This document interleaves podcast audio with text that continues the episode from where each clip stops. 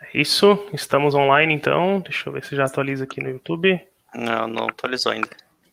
Mas a gente já. já é, mas ele já está streamando. Já tá... É, fechou. Vão... Tá. Então vamos lá, estamos aqui para mais uma live da Taverna, mais uma live aí das nossas lives mensais.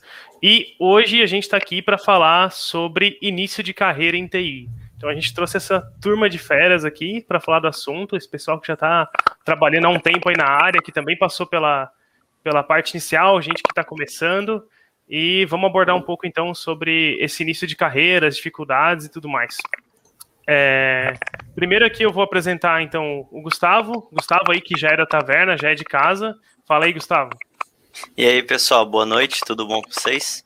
Vim aqui conversar, trocar uma ideia sobre o início da carreira, essa maravilhosa carreira aí que é TI. E é isso aí, vamos ver o que o, vamos conversar e vamos ver o que o que a gente tem para falar e as dores e alegrias da, da TI. é isso aí. E temos também aqui o Will, o Will que já participou de uma live aí com a gente, falando de PHP, a nossa primeira live. Fala aí, Will. E aí, galera, tranquilidade? Como é que vocês estão? Tudo bom? Isso aí, a gente vai hoje trocar ideia aí sobre essa questão de ingressar na área, né? De uh, alternar de áreas, enfim, a gente vai debulhar aí, vai debugar bastante, já usando um jargão da área de, de programação, sobre esse universo de coisas e vai ser bem divertido. Pode colar que vai, vai ser bem legal. Show de bola. E a gente tem também aqui a Cris, a Cris que está entrando aí no, no, mercado de TI. Fala aí, Cris. Boa noite. Estou super honrada de estar aqui na taberna hoje, tomando uma cerveja, batendo um papo aqui com os amigos de TI. É, vamos falar um pouquinho aí das meninas também em TI, que eu acho que... É Opa, show de bola. É isso aí. E você falou em cerveja, né? Eu não tô tomando cerveja, geralmente é o Léo aí, o Caveira, que, que tá tomando. Hoje ele não pôde participar, mas estamos aí, estamos aí produzindo a live. Hoje tô é... só com a aguinha também. Não, não. Bom, acredito que inevitavelmente a gente vai acabar falando aí de nosso, dos nossos inícios de carreira, né? Então já vou começar puxando aqui o, o primeiro tema. É, vou direcionar aqui primeiro pro, pro Will. Opa, Vou direcionar falar, aqui a... Vou direcionar aqui a primeira pergunta, então, pro, pro Will. E aí depois a gente vai puxando. Will, o que, que motiva alguém a entrar na, na, área de TI, a iniciar aí na área de TI? O que, que você acredita? Nossa, cara, que pergunta difícil. Sei, assim, é, eu não posso falar por mim, que a minha, a minha entrada na TI foi totalmente ocasional. Então, é, tipo assim, tem muita gente que consegue, que tem sonhos e tem pessoas que inspiram e tal. Eu simplesmente escolhi um dos cursos de uma bolsa de desconto que o meu sogro conseguiu. Então, tipo, não é uma super história massa, cheia de coisas interessantes e tal. Mas eu vejo, sei lá, a galera que jogava e aí começou a ter o interesse. Eu vejo também pessoas que é, tiveram o primeiro contato com o computador e aí foram entrando ali naquele universo e foram é, se sentindo confortáveis. Né? Eu acho que em algum momento tem que ter algum estalo, alguma coisa que faça seus olhinhos lá brilharem, ou então você colidir com isso de alguma forma, tipo algum contato seu, é, te ingressar, e depois para você poder é, segurar ali na, na alça e ficar, é alguma coisa que te cativa também, né? Mas eu acho que inicialmente, cara, varia demais, assim, né? Atualmente o mercado está chamando muita gente, né? Então, a, a questão do, dos últimos dois, três anos de ter uma demanda alta e salários interessantes em relação ao resto do mercado é uma coisa que tem chamado muita atenção. Mas geralmente não é algo que segura a galera, né? Às vezes a pessoa chega, acha o salário maneiro, mas aí descobre que tem aí os seus lados negativos, então nem sempre a pessoa consegue segurar a onda e, e caminhar aí. Mas eu acho que é mais isso, assim, é alguma, algum evento que acontece na vida da pessoa que a leva para esse caminho, né? Ou alguma coisa tipo de contatos que você tem, ou alguma inspiração que você vê, você fica, ah, sei lá, gostei daquele cara, achei ele legal, vou tentar seguir os passos dele. Eu imagino que seja por aí assim, Flávio. Não sei se é, vocês concordam comigo. É, uma coisa legal é que hoje em dia o mercado de TI está bem mais em, em destaque, vamos dizer assim, né? E a gente já vê muito mais gente sabendo o que, que é TI, o que, que é programação, o que, que é desenvolvimento de software, suporte, e acaba que, de uma certa forma, se dissemina, né? E aí as pessoas começam a ter mais interesse, né? Se a gente pegar. Até quando eu entrei no mercado, isso já era mais ou menos assim, não tanto como é hoje, mas oito anos atrás já era assim. Mas se a gente pegar mais um pouco para trás aí, início dos anos 2000, acho que pouca gente sabia o que, que era TI, né? Pouca gente sabia o que, que era processamento de dados, né? Que era muito como era conhecido na época, e talvez aí a motivação fosse um pouco diferente também. Mas muito bom, acho que eu, eu, concordo ali com o que tu comentou também. E, Cris, o que que tu pensa? O que que te motiva ou acha que motiva as pessoas aí a ingressar no mercado de TI? Ah, no meu caso, eu nunca imaginei entrar em TI. Era toda a minha experiência de carreira, enfim, era, não tinha nada a ver com tecnologia. E, na verdade, eu acabou acontecendo um projeto para mim, que foi fazer o Smart Mirror, que é um espelho inteligente, que é um, aqueles projetos makers, né, que você usa Raspberry e tal. E, e aí eu percebi que tecnologia poderia ser para mim. É, foi bem um processo bem assim de mão na massa, de programar do nada, de ficar correndo atrás de tutorial, enfim, foi uma curva longa, né? Assim, é, sem uma é, algo formal, mas nunca achei que fosse para mim. E, e quando eu comecei a estudar isso, eu comecei a ver que essa experiência de tecnologia não ser para gente é uma característica das meninas, das mulheres. E foi quando descobri todo um meio onde várias meninas uh, estão fora desse mercado de trabalho, várias mulheres, quais são os motivos disso. Quer dizer, era um problemão que eu nunca tinha visto, nunca tinha me dado conta, né? Nunca tinha tido contato com isso. E eu acho que o que me motivou mais mesmo é a crise da meia idade, né? Porque eu fiquei aqui pensando, tudo que vocês me falam, ai, o que, que eu vou falar pro pessoal? Comecei a pensar, fiz várias análises. E eu acho que é também um pouco assim, vamos mudar é, numa, numa faixa etária que não é assim, né?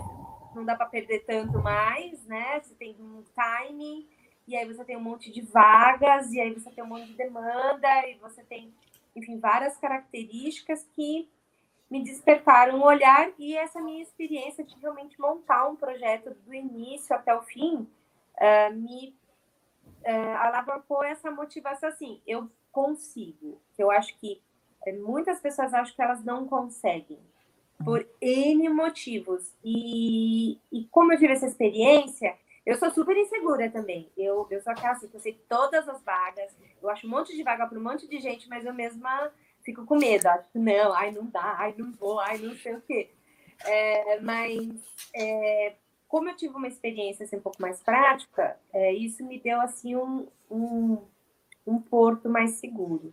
Mas acho que as motivações que o William falou são super válidas, porque é um mercado muito legal, é a grande bola da vez. Na minha época, quando eu tinha idade de vocês, é, eu é, assim, era, já era muito legal, já era um supermercado, mas acho que hoje é um, uma coisa assim que abrange demais todas as áreas, né?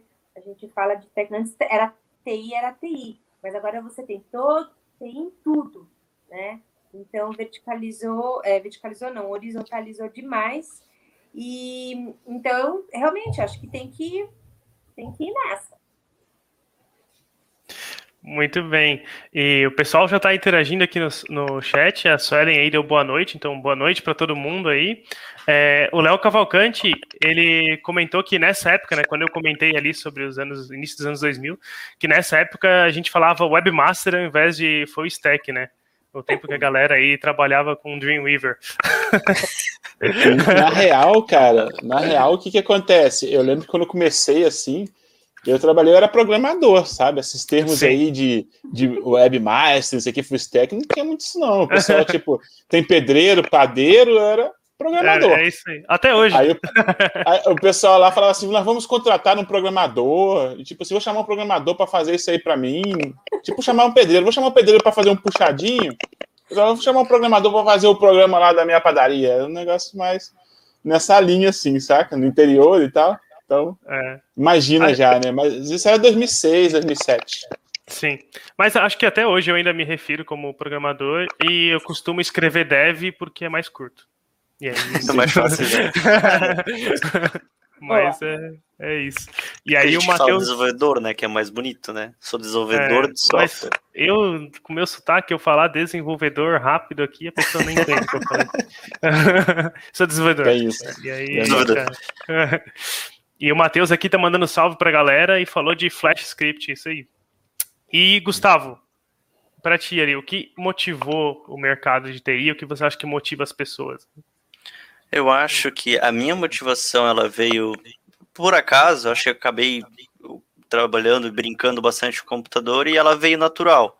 Até que acho que não sei dizer em que momento que deu estar lá, ah, vou fazer programação, é a programação que eu quero, mas foi dando natural. É, me matriculei em ensino médio que era, era integrado a técnico de informática, né? Eu acho que aqui a nossa linhagem lá vem até um pouco, eu e tu viemos de uma área mais é, vemos quase do mesmo balaio, digamos assim. E hoje o que eu vejo é o pessoal. A, a tecnologia em si, ela está muito na mídia, né? Em diversas áreas. Ela se expandiu de uma maneira. Hoje a gente vê tecnologia na lavoura, que a gente não via com tanta facilidade antigamente. Vê a tecnologia em medicina, tecnologia em tudo que é tipo de área, né? Sim. E a mídia, todo o conglomerado da mídia, seja internet, seja TV, né? É, traz muito em, em, destaque isso, até o, às vezes a gente vê salários exorbitantes, né? Ah, comece a trabalhar durante oito, oito fiz um curso de oito semanas, tô ganhando oito mil. É, a gente vê um pouco disso também, né? Eu acho que o salário também atrai bastante a, a inicialização na área de TI, né? É isso aí. É, o, o meu início foi bem parecido com o teu, assim, foi bem por acaso, acho que do, do William também ele comentou. É, eu também estava, eu gostava mais da parte de design, assim, design gráfico, mas nunca tinha feito curso nem nada, só brincava ali. E aí, no ensino médio também, acho que isso era bem comum aqui na região. Hoje em dia eu não sei como que tá, mas tem ensino médio integrado com curso técnico de alguma coisa, né? E aí eu fiz o curso técnico é, curso ensino médio integrado com curso técnico de informática e daí tinha programação e tal, e depois eu fui é, me especializando, mas o, começo, né, onde eu comecei a conhecer TI foi ali. Acho que vocês falaram de, de salário também, é realmente algo que, que atrai o pessoal e eu acho que tem que atrair mesmo. Eu acho que TI pode uhum. mudar a vida de muita gente, sabe? É, conseguir entrar nesse mercado. É, eu acho então que, que é um ponto aí bem interessante. E, mas tem esse esse contra aí que o Gustavo comentou de ter muita propaganda, né? Não vou dizer que é propaganda enganosa, mas às vezes a pessoa chega com um sonho, vamos dizer assim, né? E não, a, a realidade não é tão fácil, né? É, uhum. Não que ela não consiga, não que o curso ou que seja não entregue, mas não é tão fácil assim quanto parece. Leva tempo, né? Não, Leva é, não é tempo. é papo de 15 minutos, né? É, tem, tem um amadurecimento aí, né? Rola um, um amadurecimento. O, o pessoal tá bem ativo aqui no, no chat. O Léo ali comentou que queria colocar garoto de programa na carteira de trabalho, mas o RH não deixou. e ele chegou a se formar aí em design gráfico. É, olha, eu não, não fui a fundo. É, eu não fui a fundo ali no, no design gráfico, mas ainda às vezes gosta de brincar um pouquinho no, no Photoshop. Né? Uhum. E o Matheus disse que esses dias ele perguntou no Twitter sobre qual era o salário da hora para alguém que estava entrando na área. Teve gente que saiu chateado. é, ele fala isso aí. É, essa parte é, essa parte de salário é um negócio que é, é bem relativo, né? Porque vai muito de região que eu vejo, assim. Vejo muita gente no Twitter, principalmente de São Paulo, tipo, o pessoal massivo, assim, é de São Paulo.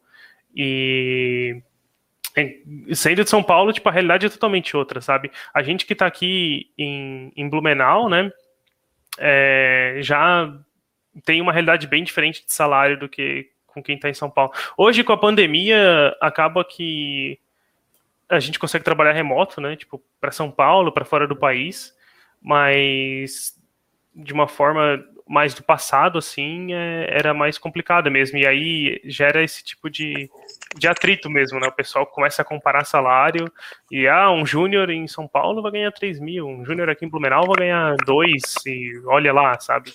Então, acho que é, é bem complicado, assim, a gente falar de salário para quem está começando. É, vai muito mesmo de região e, e coisa assim, né? São mercados totalmente diferentes, né? A gente pegar o contexto da nossa região aqui, é. em que a gente se encontra, e a região de São Paulo, por exemplo, são bem diferentes. É. Tem N fatores aí, né? A gente não consegue. Eu não sou nenhum especialista, não vou ficar falando aqui porque né, não, não dá, mas tem muitos fatores aí que, que influenciam. Mas vamos, vamos seguindo aqui.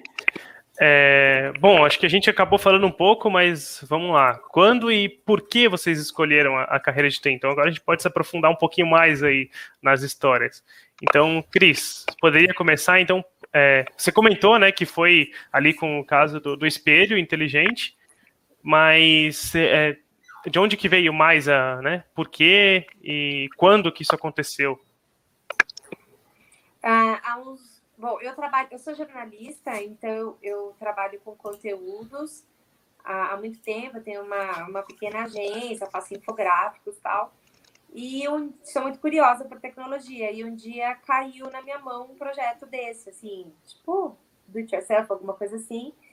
E eu achei super legal e eu tive um viés assim de olhar, falei, meu, como que é a comunicação num device desse? Eu achei que na minha interpretação de jornalista, aquilo era um novo device, então você se comunica diferente. Como que a gente se comunica? A gente se comunica diferente no celular, a gente se comunica diferente nas lives. É, como que rola isso no, num espelho, onde você se vê e vê o conteúdo ao mesmo tempo? E aí eu queria comprar um espelho e queria testar isso e queria ver. Eu fazia vídeos, fazia os infográficos. Será que as pessoas leem? Será que as pessoas vão ler mais rápido? Será que as pessoas vão ler mais devagar? É uma abordagem totalmente de comunicação, nada a ver com tecnologia. E eu não achava nenhum para comprar, nenhum para alugar. Não? Aí eu tentei trazer alguém para montar para mim. Aí não tinha laboratório, e até que eu arrumei um laboratório em Insper, eu sou ex-aluna de lá, e consegui usar o Fab Lab lá. E aí eles falaram, olha, você pode vir, mas uh, como você é ex-aluna, de boa, só que você vai ter que fazer. E aí eu falei, não, vocês não estão entendendo. Eu não sei nem pegar um. Sabe, eu tenho dificuldade com o mouse, não dá, né? Não, você vai fazer, a gente te ajuda com as máquinas, enfim, a gente te orienta, mas é você que tem que fazer. Você não pode trazer uma pessoa, né? Um contratado, um terceiro. Ah, tá bom, né? Eu achei legal. E nessas meninas eu fiquei, meninas, eu fiquei assim, um ano e meio. Eu montei desde papelão, fiz todo o protótipo a gente fez em madeira, aí trabalhei com corte a laser, trabalhei com uma router enorme, e a gente depois fez um maior, e depois a gente ganhou um prêmio com ele, enfim. Essa história toda já faz dois anos.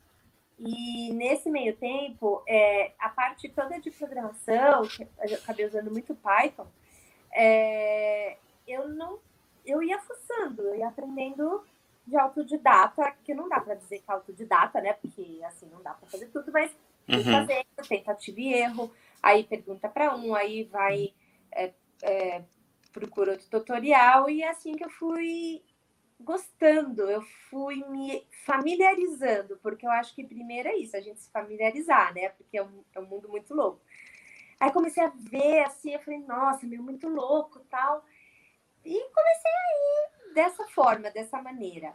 O que aconteceu é que, como vocês falaram, eu acho que todo aprendizado, não é só tecnologia, todo aprendizado, a gente hoje em dia tem muito essa mania de, ah, você faz um cursinho de 12 horas, você já sabe o Mega Blast, você sabe tudo, e a gente é muito superficial em tudo.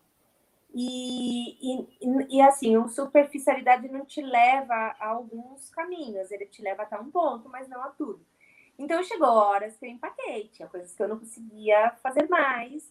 E aí eu tive que contratar algumas pessoas e foi super difícil de arrumar pessoas para trabalharem, porque é assim, a galera tem muito trabalho, muito job legal, e a gente é startup, aí não tem grana, enfim, toda aquela conversa toda. E aí eu, eu falei, por que, que eu não paro, dou um passo atrás Porque aí você tem que ter uma super humildade, né? De voltar para trás e começar a estudar direitinho e vamos fazer a coisa certa e vamos continuar dando cabeçada, vamos tal, mas vamos mas define isso como a sua carreira, como o seu caminho. É, não é fácil, porque você tem muito medo, dá muito medo, né? Assim, porque meu background é totalmente diferente desse. Apesar de que agora eu, eu olhando e estudando tudo que a gente tem hoje de machine learning, de é, BI, de, de dados, de Python, de linguagens, de investigações que você consegue fazer com Python, eu começo a achar que realmente a tecnologia é, ela está em tudo. Então, assim, qualquer área consegue abraçar, desde que tenha essa seriedade de dar um passo atrás e realmente estudar do zero. Que é isso que o pessoal não gosta muito de fazer, né? Então, é, foi dessa forma, assim, que eu, que eu fui me encontrando. E o legal, assim, é que parece um parque de diversões, né? Então, assim, você entra num caminhozinho, ah, vou HTML e CSS. Ah, nossa, que legal, tal. Aí você vai, dar tag, ah, não, você vai tal. Aí você volta, aí agora eu vou trabalhar com, sei lá, eu tô fazendo WordPress para freelar, né? Aí comecei aquela coisa básica. Ah, não, mas aí o, o William já me ensinou, não, faz um, access, um CSS aqui, faz isso ali, putz, vê um PHP. Então a gente entra de novo e depois você volta. Então, assim, é muito é divertido, é muito intenso mas por outro lado, é, a gente tem que ficar assim, com o objetivo bem claro, que acho que também é um dos problemas que as pessoas que entram nessa área nem sempre têm um objetivo muito claro, e você se perde mesmo, porque é muito legal. Muito bem. É, eu acho que você falou de uma coisa que é que pega bastante mesmo, que é essa parte da, da humildade, né? Dar um passo atrás, porque, é como eu estava falando antes, né? Agora que é minha opinião, ninguém tem que levar como, como regra, né? Mas assim, não tem nenhum problema, né? Você fazer um curso rápido, não tem nenhum problema você fazer algo para conhecer, mas é, é difícil é, que esse curso mais rápido vai te deixar experiente, vai te deixar preparado o suficiente para um nível mais de senioridade, vamos dizer assim, né? Você vai ter um, um, nível de iniciante e você tem que ter essa ciência de que você não sabe tudo, né? Você ainda está em fase de aprendizado e acho que isso é a parte mais difícil, né? É, pra gente, principalmente quando você paga por algo, né? Porque você pagou por algo caro, né? Você pagou por algo que, quando é um curso pago, no, no caso, né? E aí fica mais difícil você pensar que, poxa, eu ainda eu fiz tudo isso e ainda sou iniciante, né? Então acho que esse ponto que você falou é bem importante mesmo, ter essa humildade aí de, de voltar atrás, né? E, e, e aos poucos, aí avançando aos poucos. É... É, tem em mente também que isso ele vai se isso esse sentimento ele pode se estender por boa parte da sua carreira, né? Nem sempre tu vai trabalhar exatamente com aquilo que tu tu começou a trabalhar, ah, eu comecei a estudar linguagem X e vou ficar minha carreira toda com linguagem X. Não, eu vou parar algum momento, ou vai surgir um projeto que ele vai ser para outra linguagem. Então, isso vai se estender ao longo do teu desenvolvimento, né? Claro que tu vai ter todo o background que já vai te auxiliar a estar tá aprendendo de maneira mais fácil, digamos assim, a compreender de maneira mais fácil, mas ainda assim tu vai ter esses altos e baixos, né? De estar tá aprendendo coisas novas o tempo inteiro. Né. E Will, você tá quietinho aí, tá, tá deprimido? Não, pô, tô, tô acompanhando aí o papo, ah. maneiro demais. E, é. e para você, e quando e por que TI? Quando que foi o bicho? O estalo? É, foi, foi muito aleatório, na verdade, né? Eu, eu, eu nasci no Rio, né, na capital, e aí eu quando eu estava com uns 9 anos, meus pais se separaram, eu fui morar no interior. Então eu fui meio que um menino de roça, assim. Eu comecei um menino de apartamento, depois eu virei um menino de roça aos 9 anos, assim. E aí eu perdi muito contato com essa coisa de, de tecnologia e tal. Então, mesmo que ainda a gente tivesse alguma vivência quando morava mais na capital, mas quando você vai para o interior, assim, que você, que você, você sai desse nicho, então eu me afastei muito. Embora, assim, eu sempre tivesse uma facilidade para configurar uma televisão, mexer no celular, né? Mas eu não tinha essa vivência que a galera foi tendo de ganhar o primeiro computador e, enfim, eu sei que a vida foi me, foi me levando por aí afora. E aí, quando eu estava com uns 26 anos, mais ou menos, eu estava trabalhando de marceneiro lá em Minas com meu sogro. E aí a gente pegou um trampo para uma faculdade lá da região. E aí os caras queriam desconto, queriam desconto, sei que, não sei que lá. E meu sogro foi e deu desconto em bolsa de estudo. Ele falou: Ó, vocês ganharam as bolsas aí, escolhe aí um curso aí. Aí eu fui lá olhar os cursos e tal. É, não sei, ciência da computação parece um nome legal. Acho que vai ser isso aí. Não tinha noção de cenário, a cena do, do negócio, que tinha mercado, não sabia nada, nada assim. Eu, eu sabia que tinha um negócio, que existia, mas eu achava que, sei lá, que eu ia mexer em computador, não tinha noção. A verdade é que eu entrei, não tinha noção de nada, não tinha visto nada, não tinha noção de nada. Então foi, foi nesse ritmo assim que, que eu cheguei na TI, né? Mas para mim entrar no mercado já foi mais, mais, foi mais complicado. Eu sei que foi uma parada que, sim, eu não tinha, né? É, igual você falou antes aí a galera hoje, tipo, os meus meninos sabem o que, que é, mas, lógico, eles estão sendo influenciados. Mas a gente sabe, a palavra algoritmo, por exemplo, está no vocabulário da galera. É uma palavra que eu não tinha no meu dicionário. Né? Em 2005, ninguém falava de algoritmo. Ah, tem um algoritmo. Não. Era uma palavra que eu descobri quando eu entrei na faculdade lá. O professor chegou, vamos fazer um algoritmo. O que, que é isso? Né? Nunca tinha escutado falar. Então foi um mundo novo, muito É uma novo. música, né? Algum ritmo. É uma música, é um. Nossa! Deve estar uma rodada. Deixa, deixa, deixa eu falar. Não, Vamos embaixo. tentar não entrar, senão vai, a gente vai começar a enveredar por esse caminho e a gente não volta.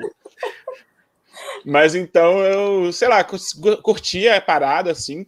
É, eu senti que eu tinha facilidade lá em algum momento para programação, para outras coisas não. Eu até mexo alguma coisa, mas eu senti que nas disciplinas relacionadas a escrever ali, os tal dos algoritmos, era uma parada que eu que eu tinha uma certa facilidade. Eu sempre tive um pensamento meio lógico assim, sabe? Embora eu não seja uma pessoa muito organizada e metódica, eu tenho umas coisas assim muito de tentar organizar coisas ou colocar em caixinhas assim, criar padrões e tal.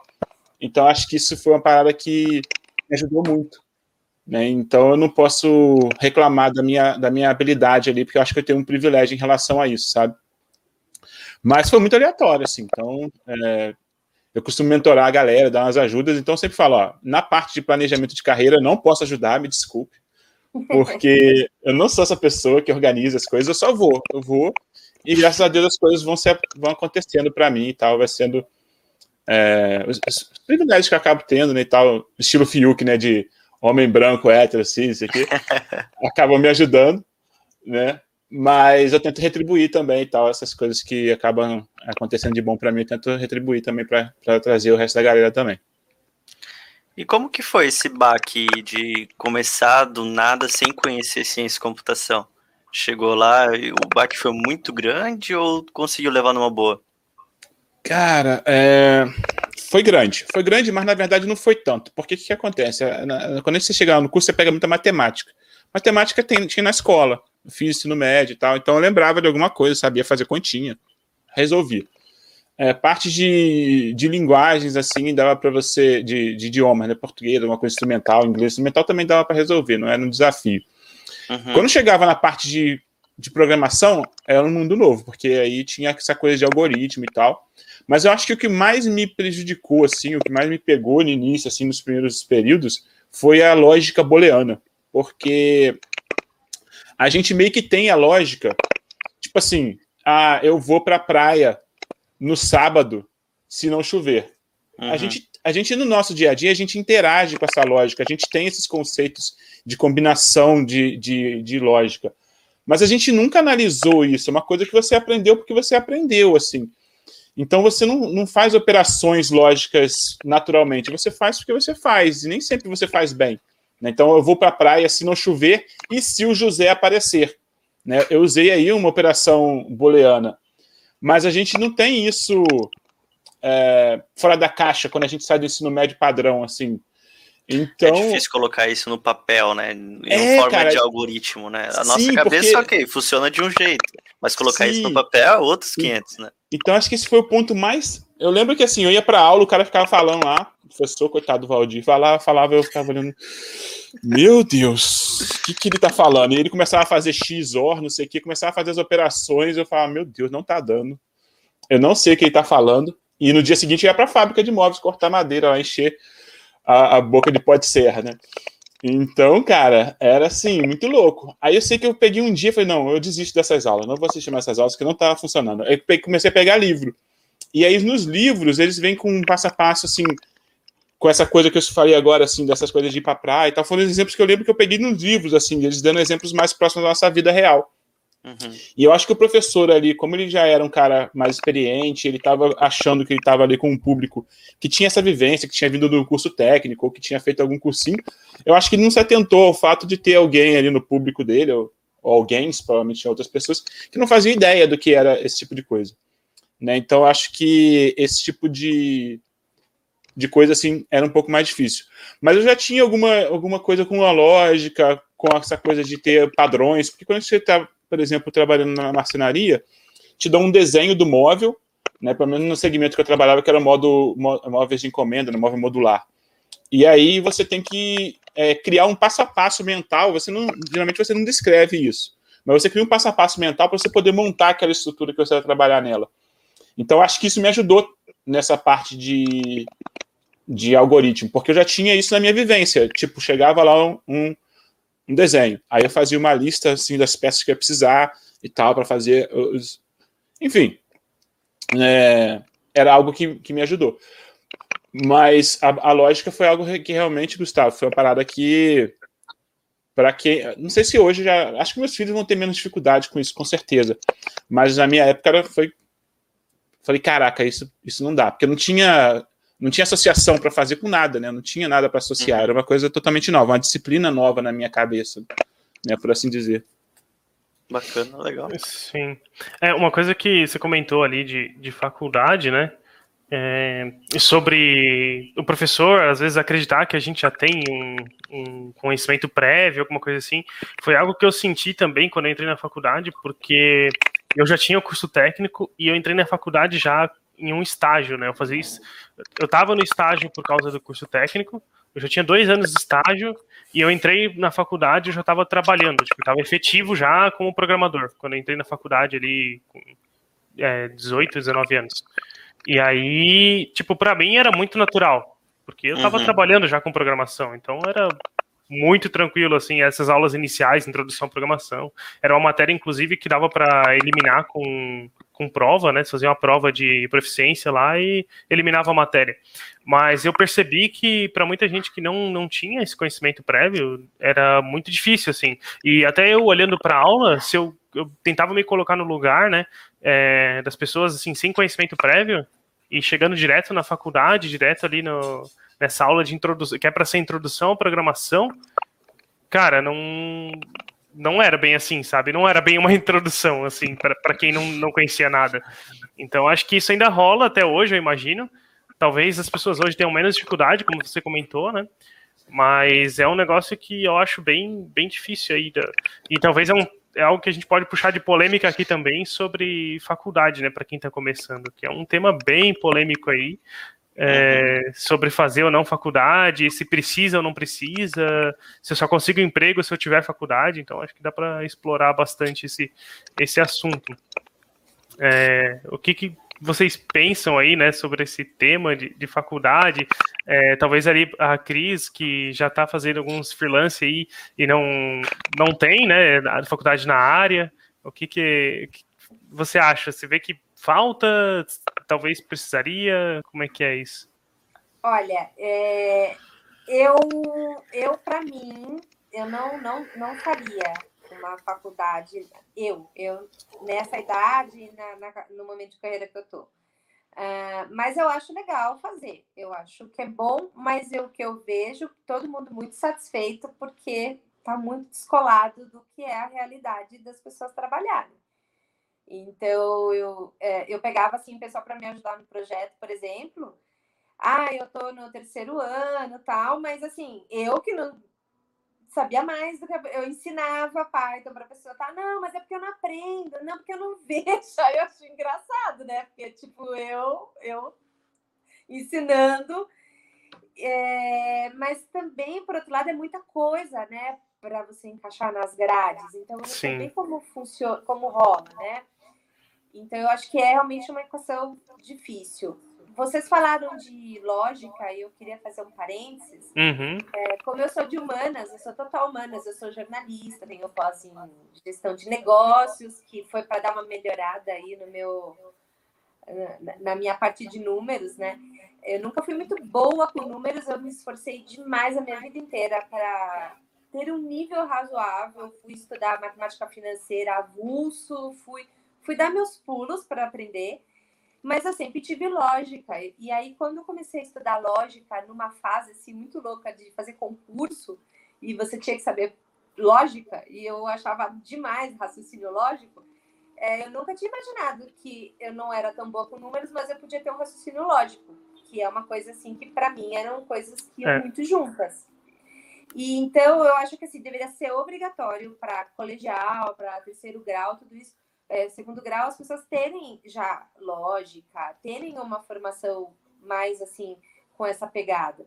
Porque depois fica mais fácil para você pegar o bonde, né? Eu acho que Sim. isso é uma coisa que poderia é. ser feita. A, a lógica é um pouco curioso, assim, vou dizer, porque também está na filosofia, né? Então, tá na matemática, mas também tá na filosofia. Então, acho que, de certa forma, a gente acaba vendo lógica no ensino médio também. Talvez não é o mesmo sentido, não é a mesma lógica, mas tá lá, de alguma forma. Tá mas com certeza. né? É, mas com certeza acho que é, poderia, assim. Quanto ao que você falou ali da, da faculdade, né, da pessoa não, não aprender, talvez Python, aprender alguma coisa específica, realmente, tipo, eu tenho um ponto de vista que é, é bem pessoal, mas eu acho que vai muito de onde a pessoa tá é, no momento, em qual momento da vida a pessoa tá, né?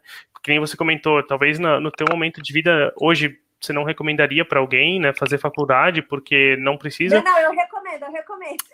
Sim, mas no eu, sentido assim, você não faria. Fazer, Isso.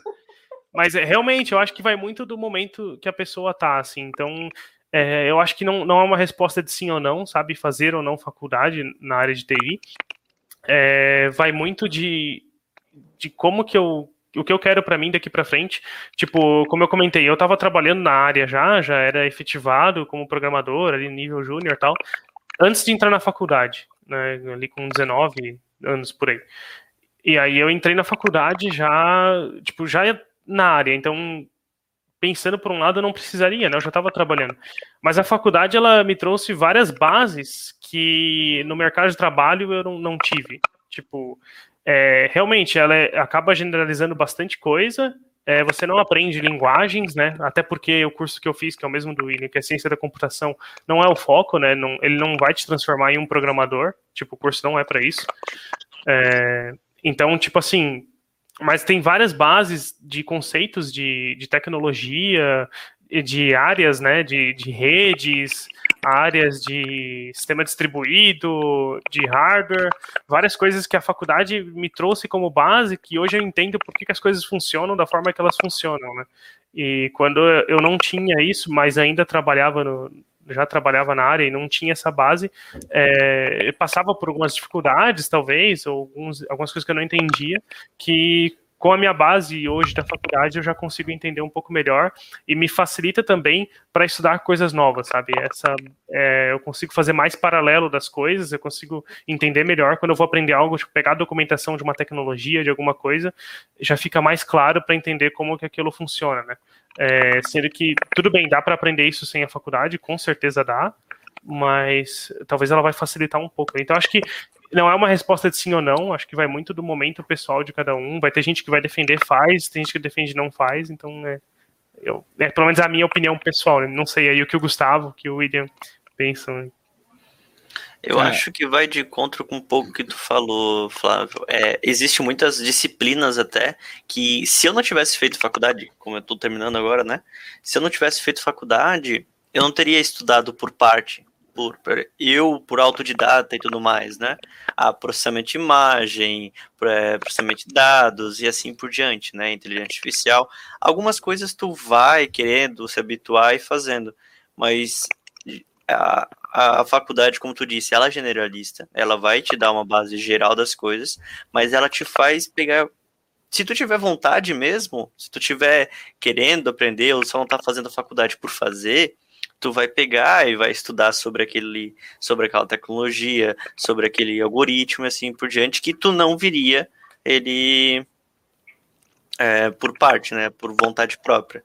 Agora, como a Cris falou, na, no contexto dela atual, ela não vê necessidade, ela não vê, não é necessidade, ela não vê como um agregamento para ela, né?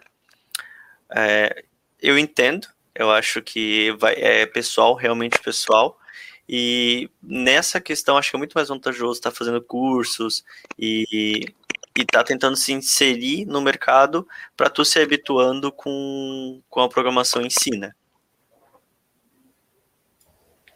É, eu faço muitas críticas em relação à distância da faculdade e mercado, mas eu acho que a gente faz essas críticas e a gente tem que pensar no fato, né, por exemplo, eficiência da computação. Uh, a gente começa fazendo conta com número. Aí o pessoal começa a botar umas letras no meio dos números. Aí chega uma hora que eles tiram os números e ficam só as letras. Então você passa a fazer continha com as letras. No caso, uh, a faculdade me preparou para programar. Ela, ela exercitou a minha lógica, meu raciocínio e tal. Então é que nem o Flávio falou. É, se você está procurando entrar no mercado de trabalho, você não precisa de faculdade. Você entra na faculdade, você entra no mercado de trabalho, faz um curso aí de de 12 semanas ganha de 18K, ao contrário, não lembro qual é a ordem dos fatores. Mas você tem essa possibilidade, lógico, é viável. Mas se você está querendo ali entender como é que as coisas funcionam e tal, a faculdade é um puta, é um puta caminho, sabe? E a gente critica muito a faculdade pelo distanciamento dela do mercado, porque, assim, a gente espera que você faça, que tenha uma faculdade para essa profissão, mas a profissão de TI não tem uma faculdade que te prepare para ela. Não tem, tipo assim, fiz medicina, sou médico. Fiz arquitetura, sou arquiteto. Fiz isso assim, assim, sou programador. Não tem isso assim, assim. Ele está em qualquer lugar. Não tem um, um negócio que te forme para ser um, um, algo. Né? Então, é, eu faço essas críticas porque eu acho que alguém tinha que fazer. E a gente hoje acredita que a faculdade seria responsável por isso. Então, a minha crítica é mais assim: a gente tem que ter alguém que prepare a pessoa para ser o, o desenvolvedor, para ser o programador, para ser o arquiteto, para ser o PO. Que, qual a formação de um PO, de um Product Owner? É Deus que cuida. Ele, de repente, ele, ele é PO. Não tem uma formação, ele faz administração, ele mistura não sei o que, não sei o que lá. Ele tem uma maturidade ali de negócio e um conhecimento de tecnologia que coloca ele na situação de fazer, poder ser um mantenedor de um produto mas não tem formação para essas coisas, são as, são as paradas que estão surgindo e que não tem formação. E aí eu acho que esse que é o ponto crítico em relação à formação profissional. Né? A gente não tem ninguém que faça. E a gente critica a faculdade, eu vou continuar criticando, porque, putz, então alguém faz, faz você faculdade, pelo menos. Ah, mas a grade de ciência e computação vai te ensinar a, a álgebra linear. Bicho, faz o cara aprender Python, faz o cara aprender não sei o que de verdade, saca? Porque o professor chega assim, ó, hoje nós vamos ver orientação objeto, tome do Java. Aí você fala, meu Deus, quem é Java? Nisso ele já passou quatro exemplos no quadro, já botou o Public Stack Volume de Arting Args, e você já, pô, você já não sabe o que aconteceu. Simplesmente isso, você vai para casa bolado, tentando descobrir como que você faz para acompanhar. É isso que a ciência da computação faz para a gente. Isso não forma um programador. Você não entendeu a parada. Você simplesmente reagiu ali àquele momento que o professor te desafiou a entender algo que você nunca viu na vida e segue. Né? Eu acho que a gente está carente, na verdade, é disso, de um curso que prepare um programador.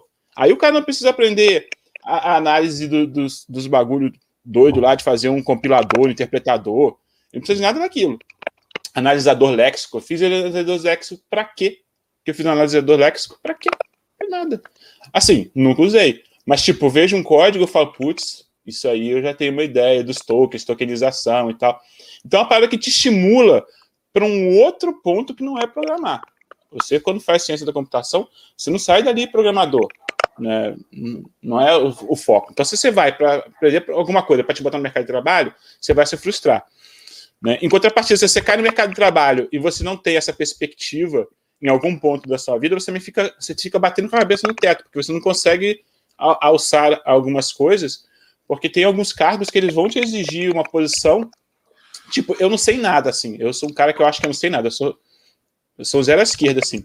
Mas eu vou fazendo. Vai me passando, eu vou fazendo. Saca? E eu acho que isso que me deu a base foi a faculdade.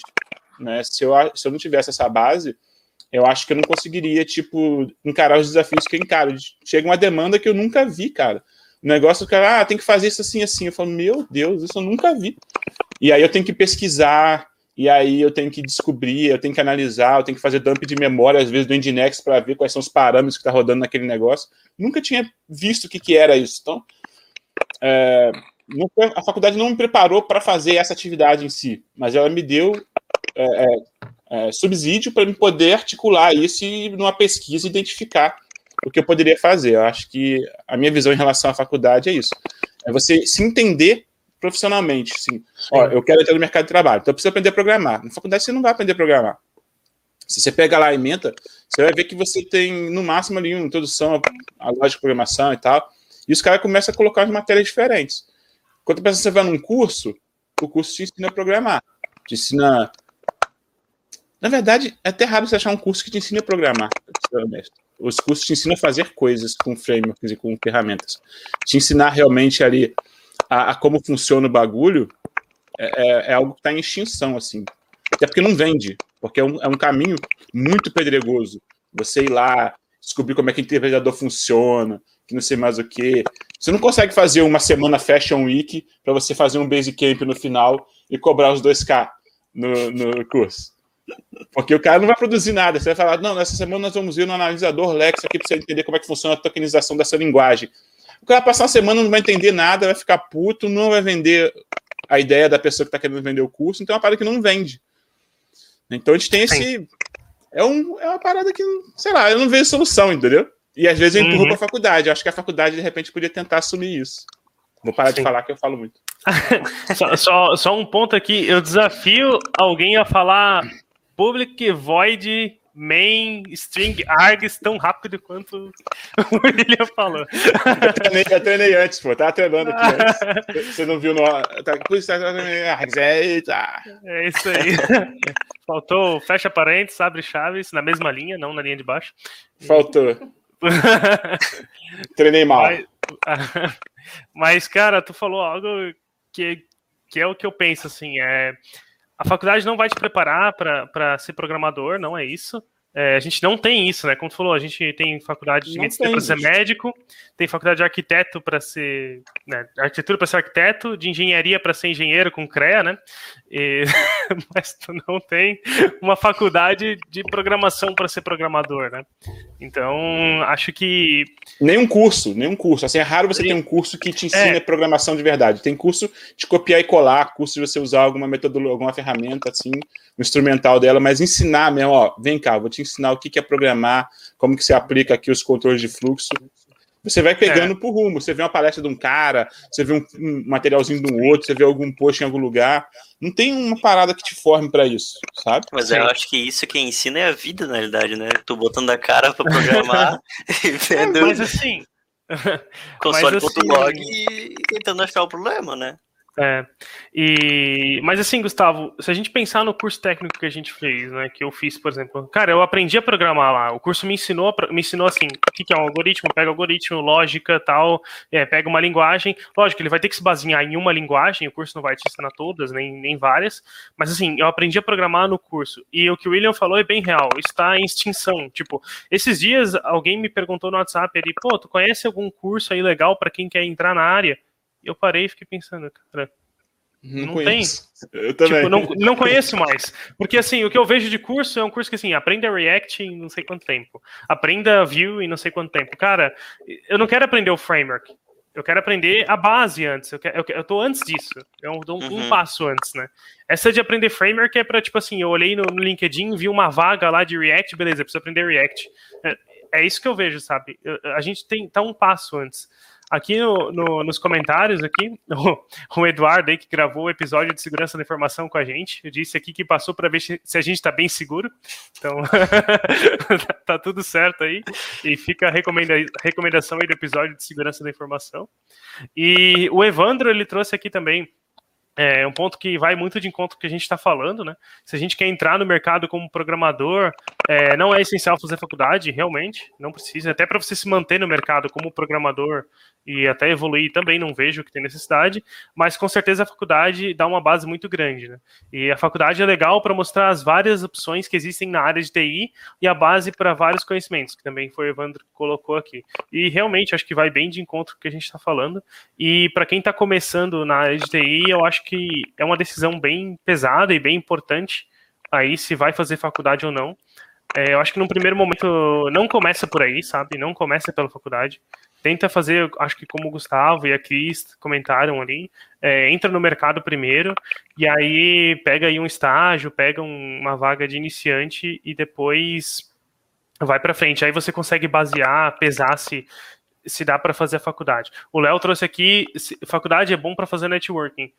Cara, eu concordo com esse ponto. É bom para fazer networking, mas só para isso, sabe? Tu vai pagar, tipo, ou tu vai fazer uma faculdade pública para fazer networking, tipo, é bom, realmente, é, é bom, é, é um ponto válido, mas eu acho que para fazer networking tem coisas melhores.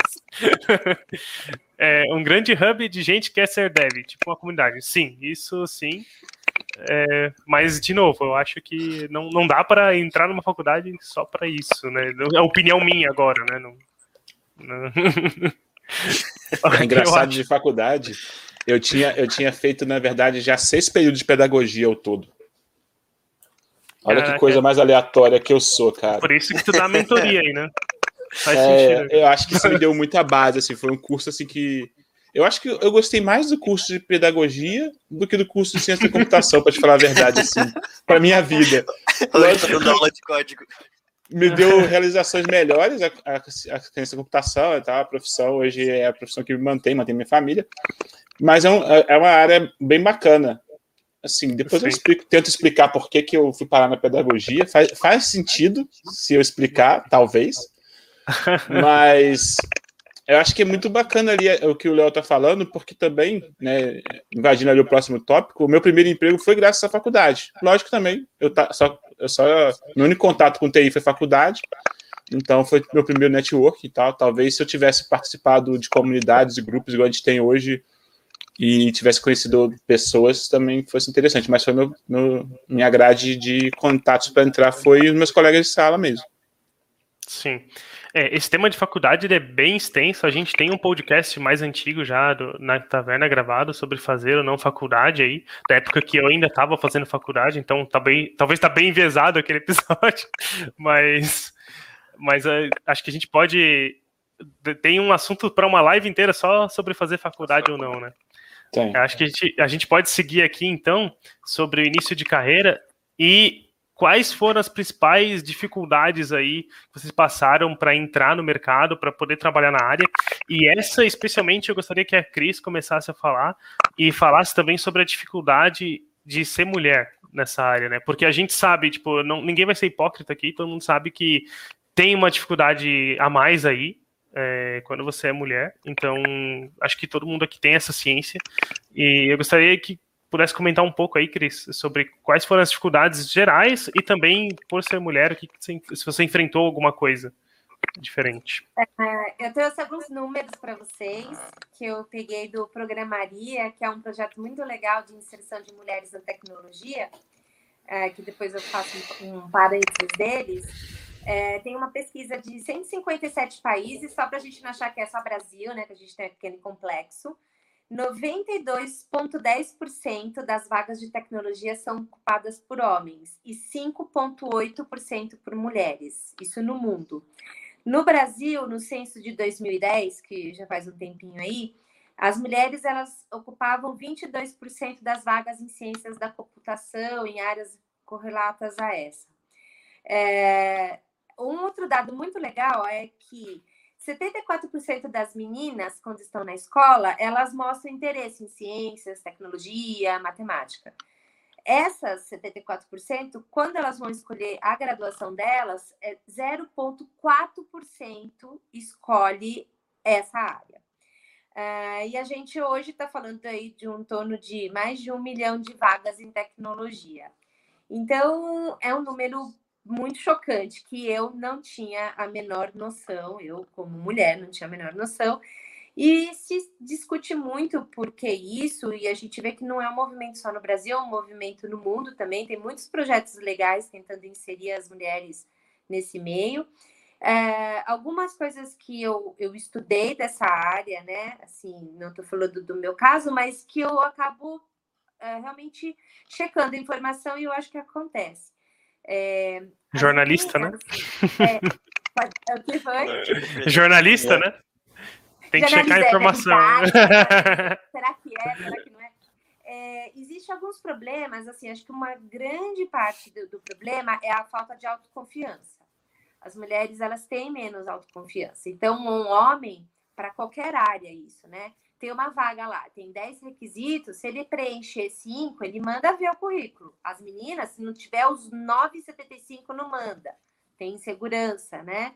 É, as mulheres correm menos risco, isso é bem natural, os homens correm mais riscos por ele, fatores tal.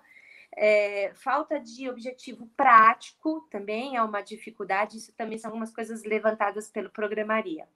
É, barreiras culturais, né? É, ah, isso não é coisa de menina, enfim, todos esses discursos que vocês já ouviram. É, barreiras de aprendizagem, aprendizagem mesmo, né? Ah, eu tenho dificuldade de matemática, porque mulher geralmente se comunica super bem, tem uma área assim mais de né, o, o cérebro fala mais, aquela coisa toda. Deixa elas um pouquinho longe dos números, e aí, putz, eu não posso fazer isso, né? Você cria aquela cápsula onde você não consegue romper. Então, é, tudo isso fomenta um grande problema é que daqui para frente essas vagas, esse mercado só tende a crescer e as mulheres estão ficando para trás, não estão fazendo parte de uma fatia é, importante da economia. Então, isso é algo muito, muito sério, né? E a gente também tem que contar que aqui no Brasil tem muitas mulheres que são o arrimo de família, a mulher que sustenta tudo, né? Então, é, é um cenário que precisa ser mudado e ele é mudado na educação. Então, tem muitos projetos nessa linha. Então, o Programaria é um que eu fiz, até hoje é a minha formatura virtual. Então, a gente, eu fiz lá o curso de HTML e CSS. Então, a gente vê assim, é um, é um, é um projeto baratinho, valor, enfim, são aulas online, e tem bolsas também que elas dão. É, basicamente, é, é é, é, bem assim, tem os recorte cole, mas eles também ensinam, também explicam o que está por trás, né? É, é, tenta conscientizar. Mas quando você vê as meninas no chat, é assim, gente, é, não consegui fazer nessa semana porque o meu filho pegou Covid, a minha mãe também está com Covid, eu tenho que fazer comida aqui em casa e eu não consigo. A gente vê aquela dinâmica feminina de cuidar de casa, cuidar de família, cuidar do trabalho, né? Enfim é, é, um universo um pouco diferente de quando você entra em outros tipos de curso. Né? Então, achei uma experiência assim muito rica de ver. E a gente vê que as pessoas é uma forma, é um curso para você perceber que você tem que estudar muito, é um curso que é para você ver que você pode estudar e aplicar. Eu acho que isso é muito legal do curso, que você no final faz um sitezinho tal em HTML Gente, é uma coisa simples, pro nível de vocês e pro nível da audiência aqui. Eu sei que é uma coisa boba, mas assim, é, a gente pega pessoas assim, de todo tipo de classe social e com todo tipo de necessidade que vocês possam imaginar. E o programa é, vai formando essas meninas e eu acho que vai, é, na verdade, dando coragem para elas. Eu acho que é isso. E aí forma aquele grupo e elas são todas muito colegas. E hoje mesmo eu estava no chat e é, me falaram de um curso que vai ter na Soul Code, que é uma iniciativa meio nova aqui em São Paulo, tal, que eles dão aulas online também, é, formando, mas aí são aulas de são em torno de nove a dez semanas, uns cursos um pouco mais aprofundados, e que no final eles tentam reencaminhar essas meninas para alguma vaga, para algum projeto de seleção. Aí o grande problema, né, da entrada as, não estou falando do curso do Programaria, porque é um curso muito launch, assim, né? Vamos embora, vamos ver que você consegue. Mas o que todo mundo reclama muito é que as vagas são de júnior, mas as, se exige o, que seja sênior, né? Apesar de uma ser uma vaga júnior. É, tem muitos projetos agora que tem vagas femininas. E aí, quando você vai ver, não, a gente quer formar as, as mulheres, porque o que acontece? Ah, eu quero contratar mulher. Aí, vem a empresa, não, eu quero contratar mulher, eu preciso pôr mulher, porque aí todo mundo sai correndo atrás de mulher. É, mas ele quer a mulher sênior, ele quer a mulher pleno. E essas mulheres já estão trabalhando, né? Então aí também surge um outro projeto que são Elas Programam, que é da Silvia Coelho, que também é uma pessoa muito legal. Tem um grupo de um monte de meninas lá no Facebook, que todo mundo se ajuda, muito legal. E que a, o objetivo é isso: é você fazer com que as empresas entendam que se você quer mulheres trabalhando com você, você vai ter que formá-las. Porque você não tem as mulheres formadas. Né? A gente tem um gap enorme aqui. Então, as empresas abrem a, a vaga, querem as seniors, a plena, elas já estão trabalhando, ó, vamos pegar as meninas e vamos, vamos investir, vamos ver o que, que dá, né? Fazer um programa de educação interna mesmo. Então, eu até participei de um projeto da PicPay, que abriu uma chamada, mas, de novo, tem as meninas mais preparadas. E eu tenho total, total ciência que eu não estou preparada, porque eu, eu não, realmente não, não tenho estudo, eu sei que tem muita gente na minha frente, mas dá uma certa miada, né? É normal. É, mas é, porque o gap está muito grande, né? E aí todo mundo precisa que as pessoas entrem no jogo jogando e as meninas não estão preparadas. É, então eu acho que a grande, a grande assim, não diria preconceito nesse momento, nisso tudo que eu estou te falando, nesse universo que eu estou falando para vocês. O que eu diria é que realmente é um gap de educação que eu acho que a gente tem no Brasil e em N outros mercados. Né? Aqui a gente está falando de mulheres né, tecnologia, mas acho que isso se repete em muitas outras coisas. Mas isso é um outro podcast. É, agora, é, as meninas reclamam, por exemplo. Ah, eu estou estudando HTML, CSS, e o pessoal fala que HTML CSS é coisa para menina, porque é para deixar o site bonitinho, e as meninas reclamam. E, assim, eu não me incomodo, porque eu acho que é muito legal deixar o site bonitinho, mas que não é fácil, né? Mas as, as meninas ficam um pouco chateadas, mas acho que isso é, é do jogo.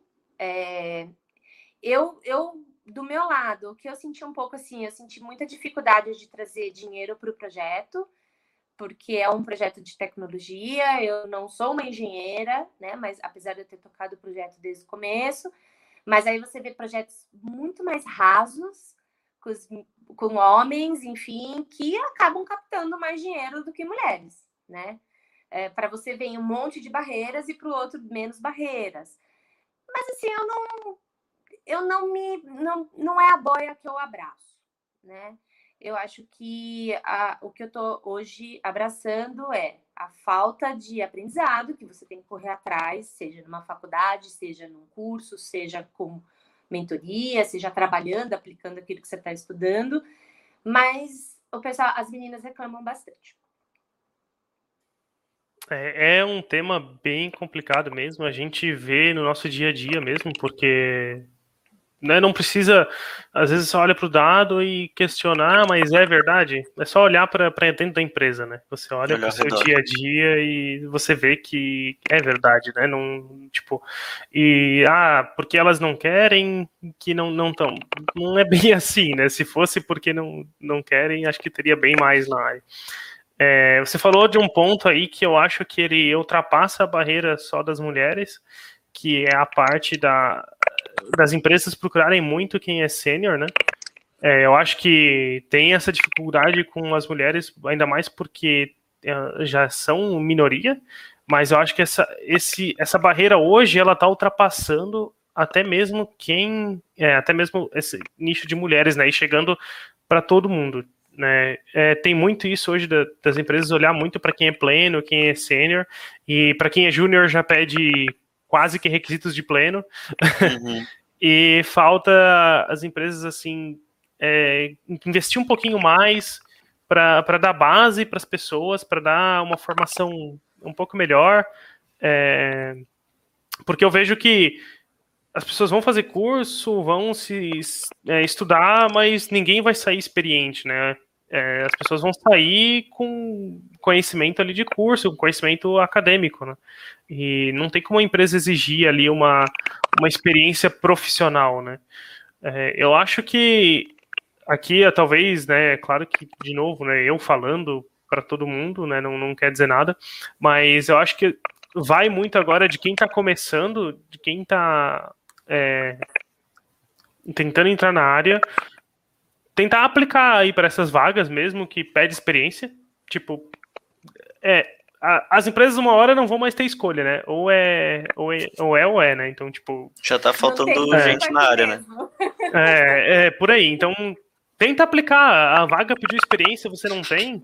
Tenta aplicar na entrevista, você mostra o que sabe. É, lógico, né? Não, não mentir, isso, obviamente. Fala, olha, eu não tenho essa experiência que a vaga pede, talvez, não sei, né?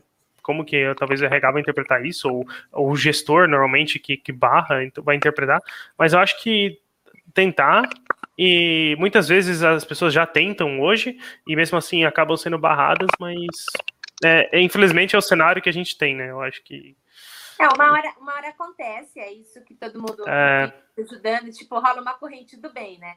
Não, uma hora uhum. acontece, aí a pessoa conta, olha, meu caso, puta, levei um monte de não, né? Que eu acho é. que também não é muito diferente de um jovem recém-saído, né? Eu, eu às vezes questiono um pouco isso. Eu acho que um jovem recém-saído da faculdade também passa por isso, entendeu? É. é... Acho que menos, mas sim, né? É, Porque é se você está na faculdade, é mais fácil você conseguir estágio, por exemplo, né? Sim, Porque você tem um vínculo sim. com a instituição, então aí você consegue contrato de estágio, coisa assim. Agora, se fazer um curso que termina logo, você não tem como manter vínculo com uma instituição que, por lei, você não consegue manter um estágio. Então, é. já fica mais difícil aí, sabe? Mas acho que é isso. O Will, o que, que você pensa aí? O que foi mais difícil para entrar na área? O que você acha que hoje é mais difícil para o pessoal começar na área?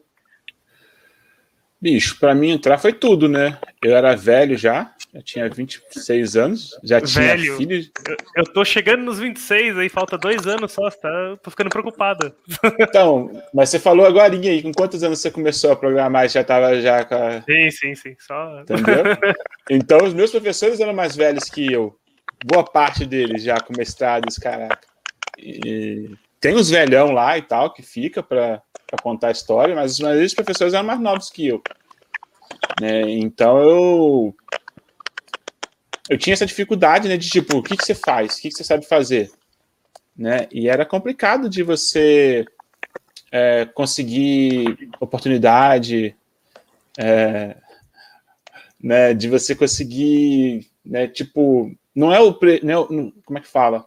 Não é o estereótipo do programador, né? O programador é o cara nerd, é o cara né? Sei lá, que já, tava, já tinha. Eu comecei a usar óculos agora, tem pouco tempo, uns 4, 5 anos, sei lá, 6 anos. Mas nem, nem óculos eu não tinha para falar, não, eu sou programador, tenho óculos. Foi culpa do monitor, foi culpa do monitor. É, exatamente, deve ter sido, não sei. A minha, a minha família toda é meio míope, mas eu não usava óculos. Tinha, enfim, eu tinha um porte atlético, eu gostava de esporte e tal. Enfim, não era. Não vendia. Minha imagem de é, programador não vendia bem. Mas igual eu tava falando, meu colega de sala lá. O que, que aconteceu comigo, na verdade? Eu cheguei na faculdade, no terceiro período, assim, a gente começou a pegar uma matéria mais de programação. Aí a, ficha caiu para mim, eu acho, um dia que eu estava lá fazendo alguma coisa no laboratório, a monitora do laboratório chegou, poxa, você trabalha já com programação aonde? Que é a cidade pequena, né? Eu não trabalho com programação, não. Ah, tá, interessante. Aí eu fiquei pensando assim, ah, mas legal. Né? Eu falei, putz, tem, tem alguma coisa aí, eu posso eu posso explorar, porque, tipo, era as minhas primeiras vezes entrando no laboratório mexendo num código-fonte, né? Pra gente, vou ver código-fonte, vou ver código-fonte, né? Igual um menino lá na, no laboratório. E, tipo, eu senti naquele momento ali que dava, dava jogo, sabe? Que era uma coisa que eu poderia vir a fazer. Isso acho que foi no segundo período. E aí, cara, eu virei o samurai do ninja absoluto dos trabalhos. O cara falava, ah, a gente vai fazer um trabalho aqui para fazer uma é, busca em Bubble Source, sei lá, essas buscas malucas que a gente aprende, esse algoritmo insano lá. E eu fazia zoom, fazia os negocinhos andando, eu, eu pirava o cabeção, mano. Eu mandava ver nos trabalhos assim, porque eu queria aprender. Eu falei, não, vou aprender essa parada aí. Né? Comecei a ver que tinha salário, eles pagavam as pessoas para fazer aquilo e tal. Então foi, pô, é um negócio maneiro. Eu trabalho aqui, macho, os dedos tudo cortados de serra, não sei o quê. Perdendo cabeça de dedo. Eu falei, ah, chance da minha vida, né? Depois de velho aí, uma oportunidade. E eu, cara, meus trabalhos eram coisa de doido. Realmente é assim, é absurdo. E aí um colega de sala trabalhava numa empresa lá de representação comercial que tinha uma pessoa que prestava serviço para eles de programação, né? Tinha um software lá instalado e tal. E aí o cara tava procurando alguém para ajudar ele, tinha acabado de fazer uma sociedade, tava, ficou com metade da carteira dele, estava querendo alguém para trabalhar para ele.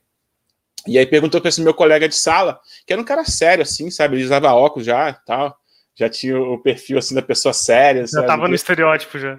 Já tava no estereótipo, já todo sério e tal. Mas ele não, não era da área de, de TI, assim, de certa forma. Ele era responsável pelo TI do escritório, assim, vamos dizer. Então ele instalava uma impressora, ele fazia, né, o, papel Arrumava do rapaz de TI. O data show lá, projetor. Preparava o data show pra galera, ele, ele era o articulado ali, sabe? E aí, quando esse cara que veio me contratar depois perguntou pra ele, pô, eu sou o Gil, chama o Sérgio Gil, chama, né? Acho que não morreu. Chegou lá, ô Sérgio você, você conhece alguém que você possa me indicar e tal? Você está estudando lá na faculdade, isso aqui? Aí você disse, ó, tem um cara lá que eu conheço que eu não sei o que você faz e eu não sei é, se ele sabe o que você faz. Mas o que você mandar ele fazer, ele vai fazer. Foi desse jeito que ele falou, assim, eu lembro até hoje. E aí o cara me ligou do nada, assim, tal, eu preciso marcar uma entrevista com você e tal. Eu falei, pô, entrevista, cara, agora, agora eu vou bombar, né? Aí eu cheguei lá para uma entrevista e ele me explicou que o Sérgio Justo tinha falado com ele que ele tinha uma pessoa que ele conhecia que não sabia o que, que o cara fazia e que ele queria conhecer essa pessoa, porque quem é essa pessoa que uma pessoa séria, igual ele conhece, que é, né, que é o sério, fala uma coisa dessa assim. E foi só foi uma tristeza a entrevista, né? Você sabia isso? Não, nunca vi. Você sabe aquilo? Não, também não, não, não sei. E isso assim, você sabe? Não, isso aí, isso aí eu tô aprendendo. Eu já vi alguma coisa, mas não, aí já, eu tava perdendo o jogo ali, eu tava perdendo. Era visível isso. E aí o jogo virou, que aí ele recebeu uma ligação de um cliente dele. E aí ele usava LogMeIn. Não sei se vocês lembram que existia uma ferramenta chamada LogMeIn, não sei se ainda existe. E era um negócio super difícil de instalar no computador, você tinha que fazer umas configurações mais avançadas e tal. E eu já naquela nerdolice ali, né, me adentrando nesses mundos, já tinha pego ali a manha do TeamViewer, que na época era hype, era uma coisa assim, super bombadinha assim na, na, nos nichos, assim, tinha os nichos, né? Aí eu fui, cheguei para ele, assim, ele vermelho lá e tal, peraí, isso aqui. Era só ele no escritório. Aí eu fui lá no pé do ouvido dele, vem cá, vem cá, vem cá. Vai isso aqui, vai isso aqui. Aí falei para ele entrar no site de TeamViewer, ele manda isso aqui pro cara, manda isso aqui. Aí ele foi, mandou pro cara lá, o clientezinho, né, pequenininho, pro cara rodar. Aí ele já rodou aqui, eu falei, manda o código, pega, pega, pega o código. Aí ele conectou na máquina do cara. Aí ele já, eita! O que, que aconteceu aqui e tal? Aí eu virei o jogo. Né, que ele, e aí acho que ele entendeu essa questão do, do fazer qualquer coisa, sabe? E aí foi só sofrimento ali. Ele me deu um livrinho desse aqui, assim, pequenininho, de VB6, para mim aprender. Ficava com aquele livrinho para cima para baixo. E aí mandando eu fazer, eu me virando, apanhando, perdendo, perdendo, perdendo, perdendo.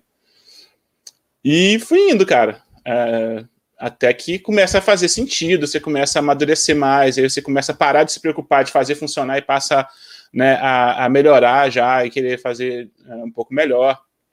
Mas os desafios foram foram trocentos, né? Salário, tipo, eu tinha um salário, sei lá, no dinheiro de hoje, uns 1.600 reais, era meu salário como marceneiro. Ele me ofereceu, tipo, uns, 7, uns 900, vamos dizer assim. Não dava um salário mínimo na época. E aí é era dinheiro contadinho, mano, era envelopezinho com dinheirinho pro pão, aí tinha pão um dia, no outro dia era creme crack, é, foi, assim, não passei dificuldade, claro, né, morava na casa, no quintal do meu sogro, então tinha um suporte, mas não foi, não foi um tempo muito fácil, né, foi um tempo mais, é, mais complicado um pouco. E acho que todo mundo vai passar por alguma coisa assim quando tentar mudar de área, né, você quando tem uma certa, um certo tempo numa área, você tem uma expertise, um know-how, você tem contatos, você tem network, você tem todo um ecossistema que você começa a fazer uso dele. E aí, quando você muda de ecossistema, você, por mais que você tenha até alguma, é, alguma formação ali acadêmica, alguma, algum ensino formal sobre o assunto, jogo a jogo, treino, é, treino a treino, jogo a jogo, né? Quando você chega lá no mercado e você começa a ter as malícias, você começa a ter que né, ser, né, ser o, o, o, experiente naquela sua área ali, né? Saber atender um cliente, saber atender um telefone e tal. né? Mas eu fiquei muito feliz na época. Tipo assim, primeiro dia que eu cheguei, de, de roupinha toda limpinha, né, putz, sapato, sem pode sapato. serra. Sem pode serra nenhum, sentei no ar-condicionado, mano. Pelo amor de Deus, eu falei, eu ficar assim, não, cara, esses caras acham que isso aqui é trabalhar. Eles são muito doidos, bicho. Eles não tem noção. A, até aceitava o salário mais baixo daí. É, não, aí isso que se deu uma salvada, né? Eu, aí eu chegava lá na fábrica, os caras, tô, cara, todo limpinho, lá, sei que, era muito engraçado, assim, eu passava por ele na rua, ah, tá chique agora, hein? E tal. E... Mas acho que assim, vai ser, vai ser complicado. Você vai ter que apostar. Teve muitas, muitas, sei lá, muitas noites que eu fui dormir achando que não ia dar certo tal. Que era melhor desistir mesmo voltar. Ouvi isso várias vezes, né? Do meu sogro, eu trabalhava com ele. Parei de trabalhar com ele. Imagina o tormento que foi isso, né? E várias vezes, para com essas coisas, não dá dinheiro, não, que você mais o que e tal. Não vale a pena, sei que lá. Foi um período em que é, é, muitas vezes ela foi apoio da minha esposa assim que me salvou, sabe? De tipo, não, vamos sim, porque isso aí vai dar certo e tal. Vai, tá difícil, mas vai melhorar. Porque a gente, enquanto pai de família, a gente quer prover a família, né? Então acho que é um grande desafio assim para o homem se tipo não tá dando conta de pagar suas contas e tal. Então é, eu recomendo assim para quem está nessa nesse momento de vida assim só só meter o pé assim, bater o pé firme ali, porque uma hora uma hora melhora assim. Né? Então você tem que realmente se desafiar um pouco, porque funciona, né? Só não é rápido, não é instantâneo, assim. Você vai passar por momentos difíceis e tal. Mas se você, sei lá, dedicar 200%, 100% não é suficiente, você vai ter que ir um pouco além, eu imagino. Mas você, passando um pouco do, do, do normal, assim, eu acho que, que dá para ir, saca? Sim. Eu acho que essa é uma das coisas mais complicadas mesmo que comentou, né? Tipo, ter esse downgrade aí de, de salário, né? Essa queda no salário para quem troca de área, né? Você está aí numa área que você está ganhando razoavelmente bem, mas talvez você não vai conseguir ganhar muito mais do que aquilo, né?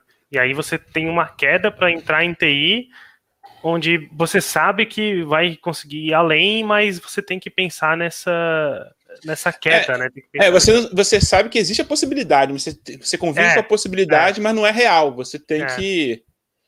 É, você tem que ir, né? Igual o Evandro falou ali, a parceria do casal é fundamental mesmo, porque se você tem uma pessoa que fica no seu ouvido e fala, não, você tá.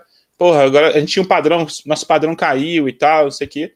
O cara não aguenta, o cara volta. E aí fica limitado naquele universo que ele estava até então. Porque você, quando troca de área, é porque de alguma forma está limitado. Né? Você tem alguma limitação. Se estivesse bem, não... se eu estivesse bem, você acha que ele tá fazendo faculdade? Ele tá, sei lá, fazendo outras coisas no horário de fazer faculdade. Ele não ia estar tá estudando até as duas, três horas da manhã para acordar às seis e pouco no dia seguinte para ir para a fábrica. Eu estaria, sei lá, andando com a minha lancha, curtindo meu jet ski, né, minhas motoconas Harley Davidson. Não ia estar bolado com esse tipo de coisa. Então, Sim. quando você muda de área, é que você está na situação em que você quer. Aquela área parece que ela não te atende mais, você se sente é, não se sente bem mais, não se sente feliz ali, ou você não está tendo as oportunidades que você esperou que tinha, que teria, e aí você quer ir, quer ir avante, né? Acho que é por aí. É, o Léo comentou aqui que velho com 26 vou buscar minha aposentadoria, né? Eu esperar mais uns dois, três anos aí também.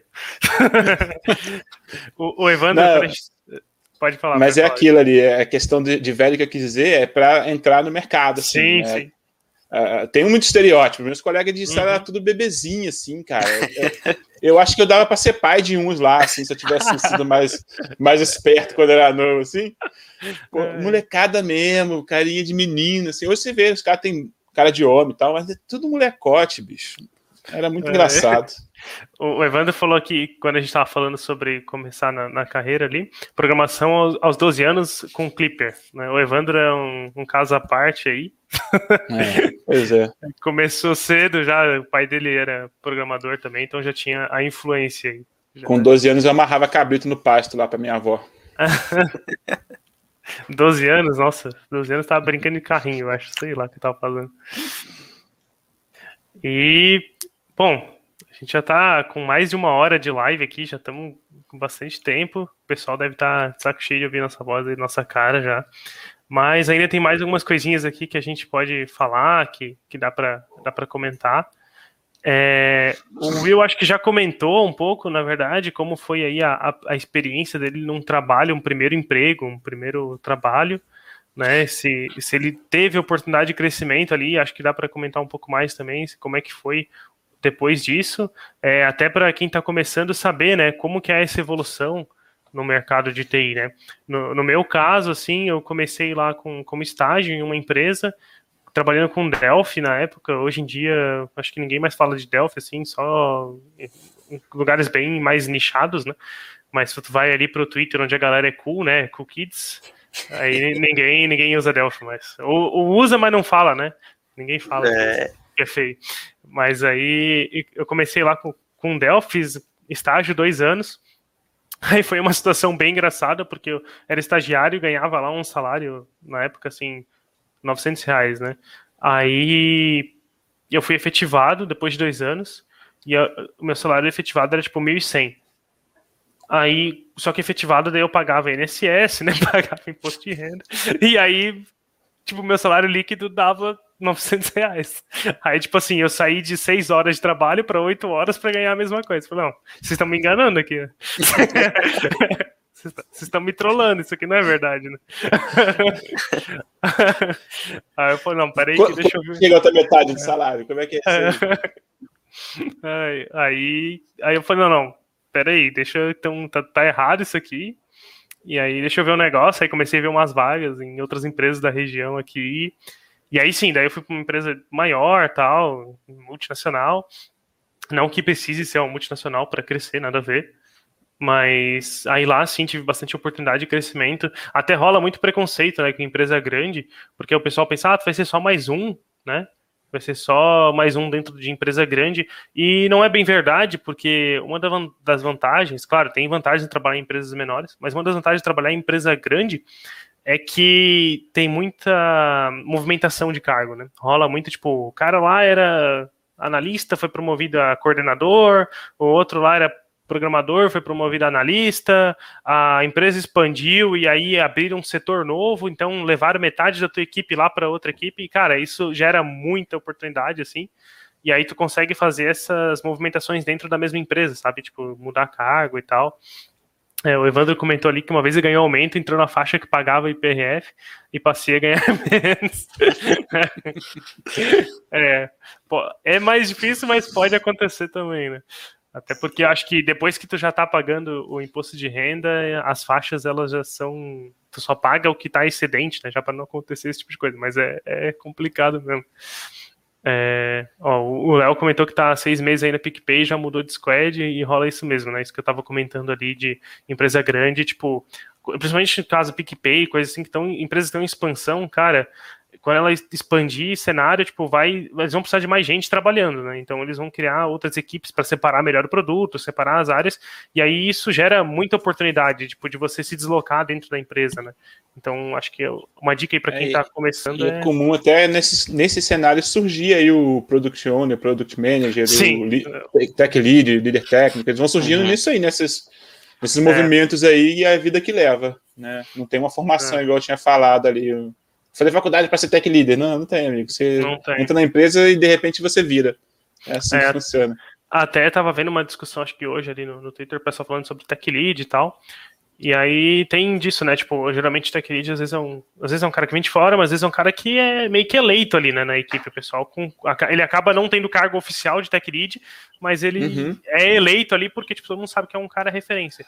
E aí é. nessas oportunidades que surge, né? Tipo, quando expande, daí né, surge o, cara... Muitas vezes tem o tech lead no papel e o tech lead de verdade, é bem, é bem recorrente isso. Que é o, tem a pessoa uhum. que é, tem o cargo e tem o cara que é ali a referência mesmo, que ele acaba é, agregando e tal, então uhum. ele acaba tirando mais impedimento do que o líder técnico mesmo, que às vezes chega igual a pessoa, você falou, de vem de fora, ou tem algum é. apadrinhamento e tal. É Sim. É bem comum, essa liderança e... natural.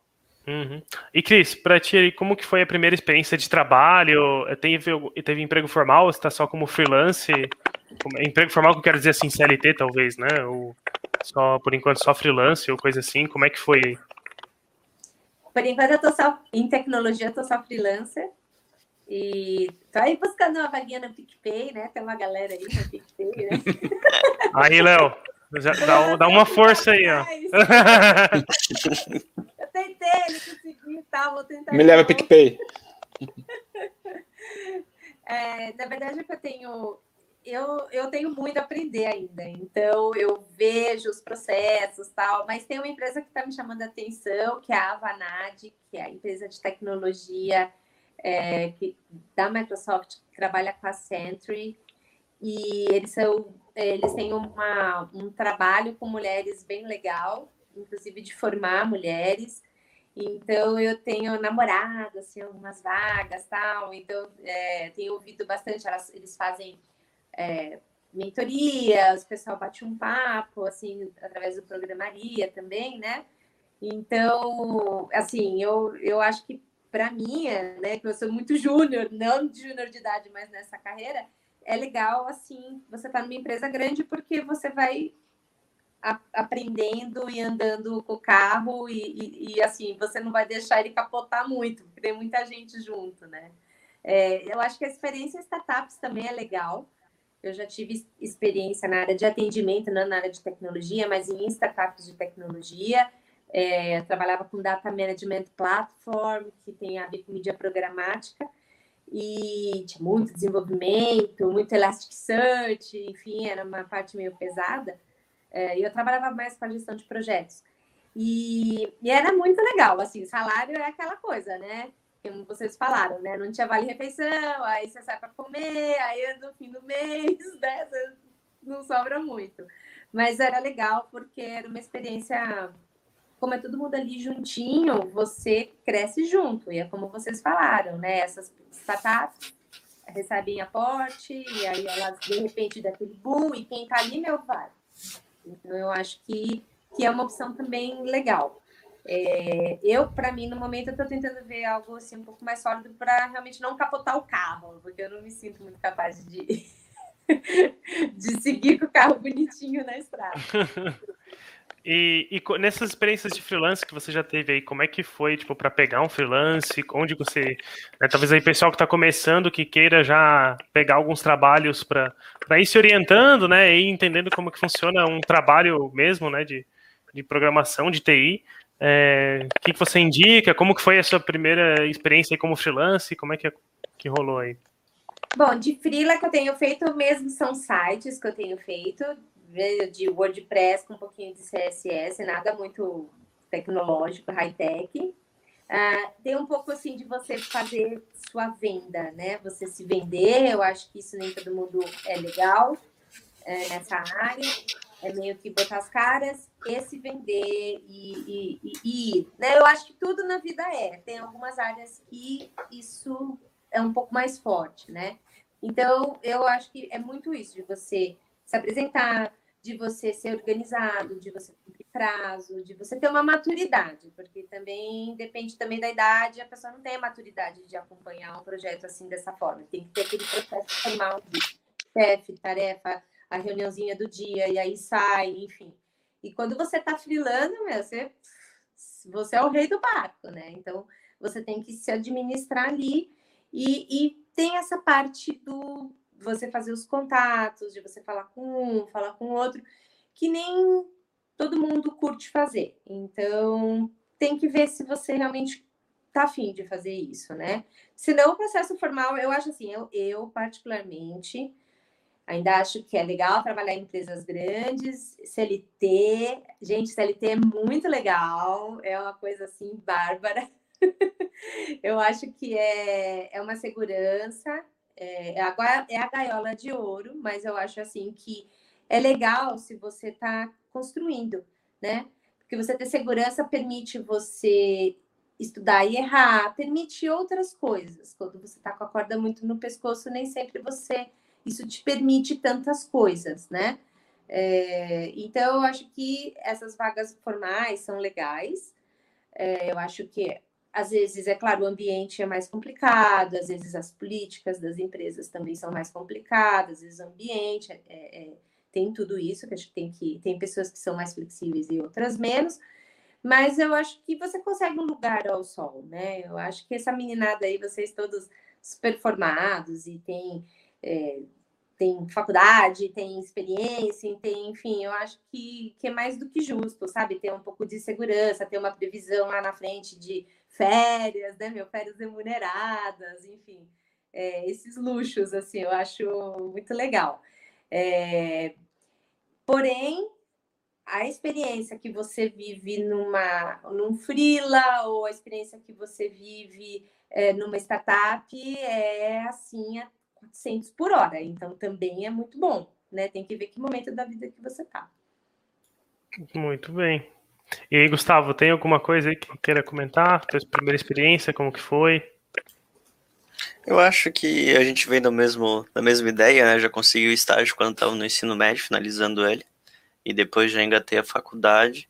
E comecei ali a, a programar. Comecei a aprender a programar mesmo no trabalho. É como o William falou. A gente aprende na marra, né? É, tive as oportunidades, claro, comecei como estágio, depois fui efetivado. Eu já comecei na equipe de tecnologia, então tive bastante contato com tecnologia lá, né, na equipe que tinha equipe de desenvolvimento e equipe de tecnologia em si, né? É, depois eu acabei passando para uma área que a gente tinha um processo de mentoria, digamos assim, né, de capacitação interna. Então, começavam novos colaboradores, eles iam para essa área e ficavam um tempo conhecendo o sistema, a gente ensinava alguns, alguma programação, o, ensinava o nosso framework interno e assim por diante, né? E hoje eu trabalho numa outra equipe totalmente diferente, com outro outro background, com outras tecnologias. Então, é um pouco do mesmo que, que tu, né? A gente começou como estágio e foi evoluindo dentro das empresas. E é, acho que é basicamente isso, não tem muito a agregar, não. muito bem. Então, aqui, para a gente finalizar, é, Quais tecnologias aí vocês veem hoje como é, tecnologias que vocês recomendariam para começar ou que vocês já trabalham hoje, é, mas para quem está começando, para que lado olhar para é, front-end, back-end, React, PHP, Java, ou se não quiser falar uma linguagem, mas dar alguma orientação e alguma dica para quem está começando. Se puder começar ali, William, e aí depois a gente vai seguindo aqui. Claro, prazer é meu. É... Cara, essa parada de tecnologia é muito interessante, assim, né? Porque ela acaba se tornando. É... Por exemplo, tem, a gente tem mania assim de ver para a galera, sou programador React, sou programador Vue, tem um, está chegando num ponto que o cara é programador Laravel. Né? Então a gente está especializando tanto o nível da parada que, e criando bolhas e tal, que eu acho que é um, um ponto interessante para quem está querendo procurar uma oportunidade e tal. É, de front, de back-end, tanto faz. Né? Na minha época era só programação, agora tem esses nomes diferentes. Mas você tem que pensar aí em qual mercado te interessa mais. Né? Na prática, assim, se você sentar e se sentir confortável trabalhando com web, você pode né, é, trabalhando com front-end lá, fazendo as páginas HTML, explorando um pouco mais JavaScript no navegador, você pode enveredar por aí. Da mesma forma que também que você pode é, ir lá e trabalhar com linguagens de programação que rodam no servidor e, e se sentir mais confortável. Né? Eu acho que é, nesse ponto é interessante você buscar coisas que te deixam confortáveis assim. É lógico que, por exemplo, ah, eu gostei mais de front-end. Vou arriscar mais com o React, que é a ferramenta que está mais badalada, né? Então, é, a ideia de escolher primeiro com base nas suas preferências é interessante. Em vários momentos ali no front-end, você vai ter ali uma situação que você vai ter que fazer as coisas mais bonitinhas mesmo e tal. Então, se tiver essa encanação maluca aí que a, que a Cris falou que, que existe, né? Que eu acredito que eu já vi algumas coisas assim, de ah, não, quem faz coisa bonitinha é coisa de menino, não sei o quê. É, eu não vou tentar te desconstruir, mas busca uma coisa que vai ser mais compatível com você, porque é, se você tiver esse tipo de noia, né, e for algo que te preocupe e tal, você pode muito bem é, optar por tentar fazer algo que te deixe confortável. Então, primeiro ponto é escolher algo que te deixe confortável. É tipo você olhar aquilo, fazer alguns testes, falar, putz, isso me deixou mais confortável, isso não me deixou. É normal. É, cada um vai ter um gosto mais é, que acompanha mais a sua personalidade, a sua história de vida, o que você já viu e tal. Até a primeira experiência, às vezes você faz, você pega, por exemplo, sei lá, uma, uma linguagem de programação back-end, faz o seu primeiro Hello World naquele dia para testar alguma coisa e não funciona, não instala, não pega, você, putz, você fica com aquela, com aquela bad, fala, ah, esse negócio não é bom, não sei o quê. E aí tem outra coisa, você vai e faz, de primeira sai um negócio bonito na tela, você fala, ó, oh, isso aí é bom, eu gostei disso aí. Então, tudo isso, cara, vai, vai moldar ali a sua experiência. Então, acho que esse primeiro contato aí, você pega algumas coisinhas e testa, assim, é da hora. Eu sempre recomendo isso quando eu estou conversando com as pessoas, para elas terem essa experiência. Algumas pessoas já fizeram e tal, mas eu acho bacana.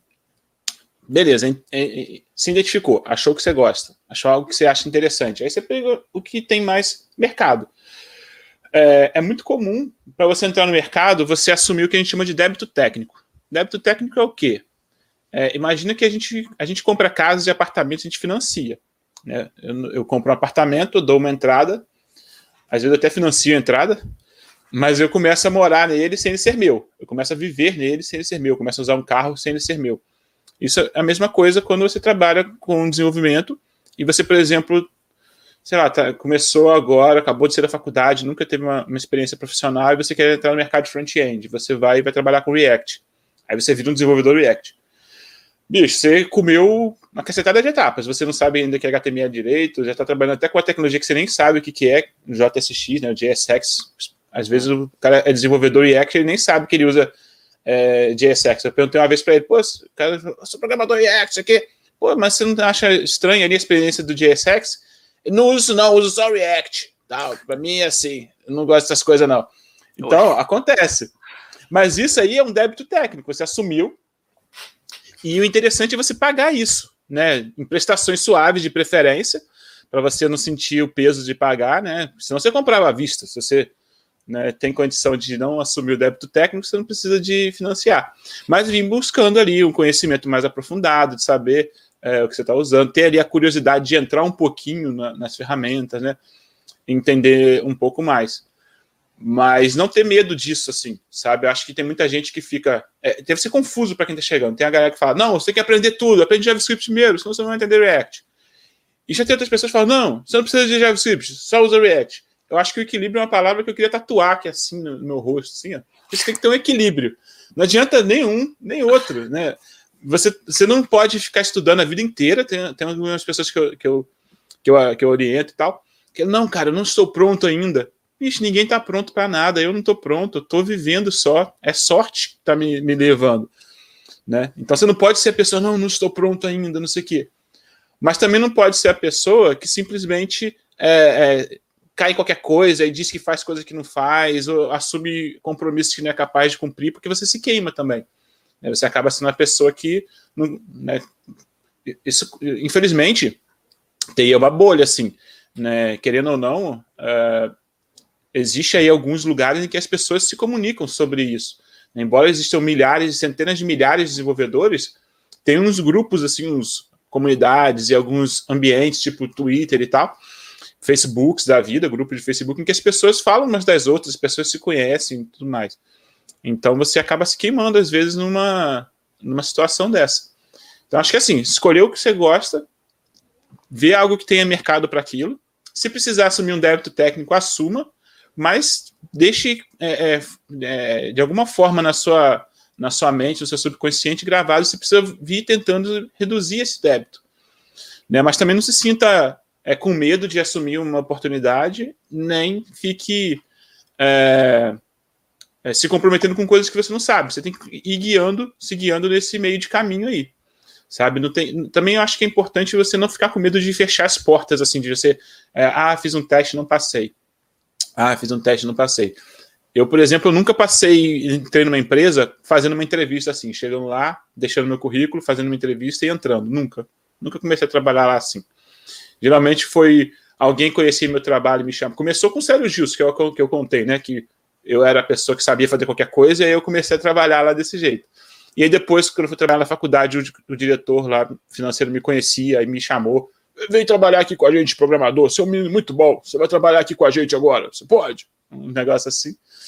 E assim, as pessoas me chamam e tal, converso com muita gente, acabo interagindo com bastante gente, as coisas acabam acontecendo.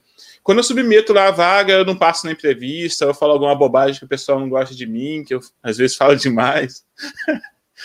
Ou é, agora, atualmente, eu tenho agarrado muito com o negócio de pretensão salarial, porque, felizmente, eu tenho conseguido uns valores interessantes e tal. Então, às vezes, até acho interessante a empresa, a tecnologia deles e tal. E na hora que a gente vai fechar um valor, não, não, não dá um fit bacana.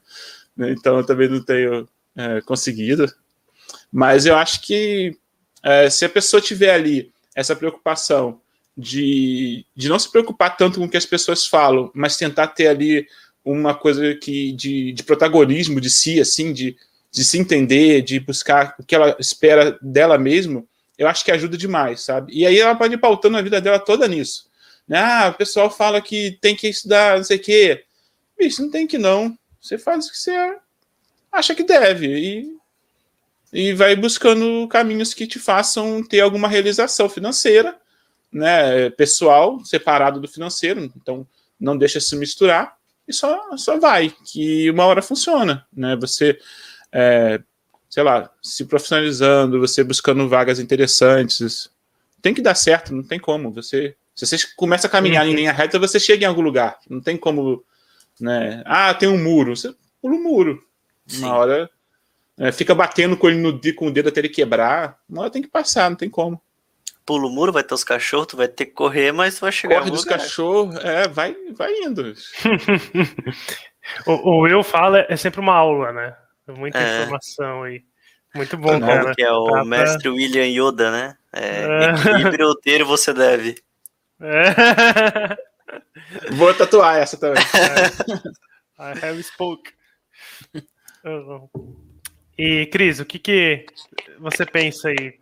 tecnologia? Tem alguma recomendação? Olha, eu, eu vivi todas essas aflições aí. Aí começa por ali, não, vai por lá, não, vai para cá, não, não, porque isso aqui tá errado, não, porque o 70% fala isso, 30% fala aquilo. E uma experiência para mim foi muito legal são as imersões que acabam rolando gratuitas, tipo da Lura, assim, que é uma coisa intensa, onde você é, tem muita recorte e cola, tudo bem, mas assim, você acaba tendo um contato mais é, prático daquilo, começa assim a entender algumas coisas que talvez só lendo ou só estudando você não conseguiria, num espaço curto de tempo, né? Então, para você poder escolher, né, para onde você vai seguir, aí, ó, eu vou casar, vou noivar com esse aqui, vou trocar aliança, vou com ele e tal, né? Eu acho que é para fazer uma escolha essas imersões são, para mim, foram legais, têm sido legais. É, é, o que eu também me, me, pauto muito são nas ações que apoiam, né, a, a públicos como eu, né, enfim, é, leigas, transição de carreira, mulheres, enfim. Então, geralmente o pessoal começa com o front-end. E eu gostei muito de começar por front-end, gostei da experiência. É, não sei se eu sou aquela pessoa que vou ficar a vida inteira lá. É, horas ali escrevendo front não sei, eu acho que não, mas eu gostei muito, eu achei que foi um, um começo legal. É, não deixar nunca a lógica de lado, sempre fazer um curso, sei lá, Guanabara, qualquer coisa dessas assim de, de lógica para dar seus pulos e você tá mais afiado. Eu acho que isso é importante. É, sempre vai te salvar. Eu, eu, é o que eu tenho visto, eu acho legal. É, conversar com as pessoas, na verdade, o William, eu cheguei no William porque eu estava afim de estudar PHP, e aí eu estava seguindo o William no, no Twitter, e aí eu fui perguntar para ele de PHP, né? Foi assim que a gente se conheceu. Então, é, eu, o, o, mais legal de conversar com o William foi que eu fiz um roadmap do que, que eu gostaria de fazer, né? O que, que eu já tinha de experiência na vida, o que, que eu gostava, o que eu não gostava muito, e o que, que eu estava afim de fazer. E a gente vai ter um papo sobre isso, foi muito legal, porque na verdade eu sou uma pessoa que quer fazer muitas coisas. Então, isso dificulta, porque você tem que ter um foco maior para aprofundar, e aí acaba dando um, um, certo problema, né? E aí a gente conversou muito sobre isso, foi muito legal, e ele é o mesmo mestre Oda, porque ele conduz a, a mentoria, ele é o próprio mestre Yoda, né, cara. É PHP mesmo, né? Total. Então, assim, é, é legal você também é, fazer amizades, você está em comunidades, você está em grupos.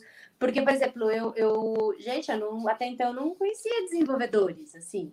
Não eram os meus parceiros, meus pares de trabalho, né? Uhum. Então, é, conhecer as pessoas, conversar com elas. O Twitter é muito legal, o pessoal é muito aberto no Twitter, né? Assim, o pessoal. É, assim, é as bolinhas também, né? Tem de tudo, tal, mas a gente dá umas peneiradas, né? Mas eu acho que tem muita gente disposta a conversar, mentorar, a tirar dúvida. Eu acho que não ter vergonha de perguntar, não ter vergonha de tentar e errar. Eu acho que isso também é legal. É, mas o principal é ter um, um assim, nem que for grosso. Porque naquele momento de angústia, assim, você volta ali e aí você segue. Eu acho que, que isso ajuda as imersões, como eu falei para vocês. Falei aqui do Programaria. Para as meninas também, do Elas Programam, é um grupo no Facebook, tem Twitter e tem Instagram também, que elas dão muitas dicas assim de é, bootcamps, de cursos, de vagas, né? Então, para as meninas, é, eu acho que é um bom momento tá? Eu vejo muitas ações, coisas muito legais, pessoas muito afim é, de ajudar, de realmente é, apoiar essas pessoas. Acho que o apoio é legal, né? Então, você está dentro das comunidades, dos grupos, ajudam. É, e ter o mestre Yoda, assim, também é legal. É uma parada assim, só, só sei que o nosso tempo está estourado, mas é que geralmente as respostas para as perguntas das pessoas, elas já têm as respostas assim para esse tipo de coisa, preferências pessoais. Acho que a gente é, acaba se fechando muito no nosso universo e deixando as nossas ideias atrapalharem a gente mesmo.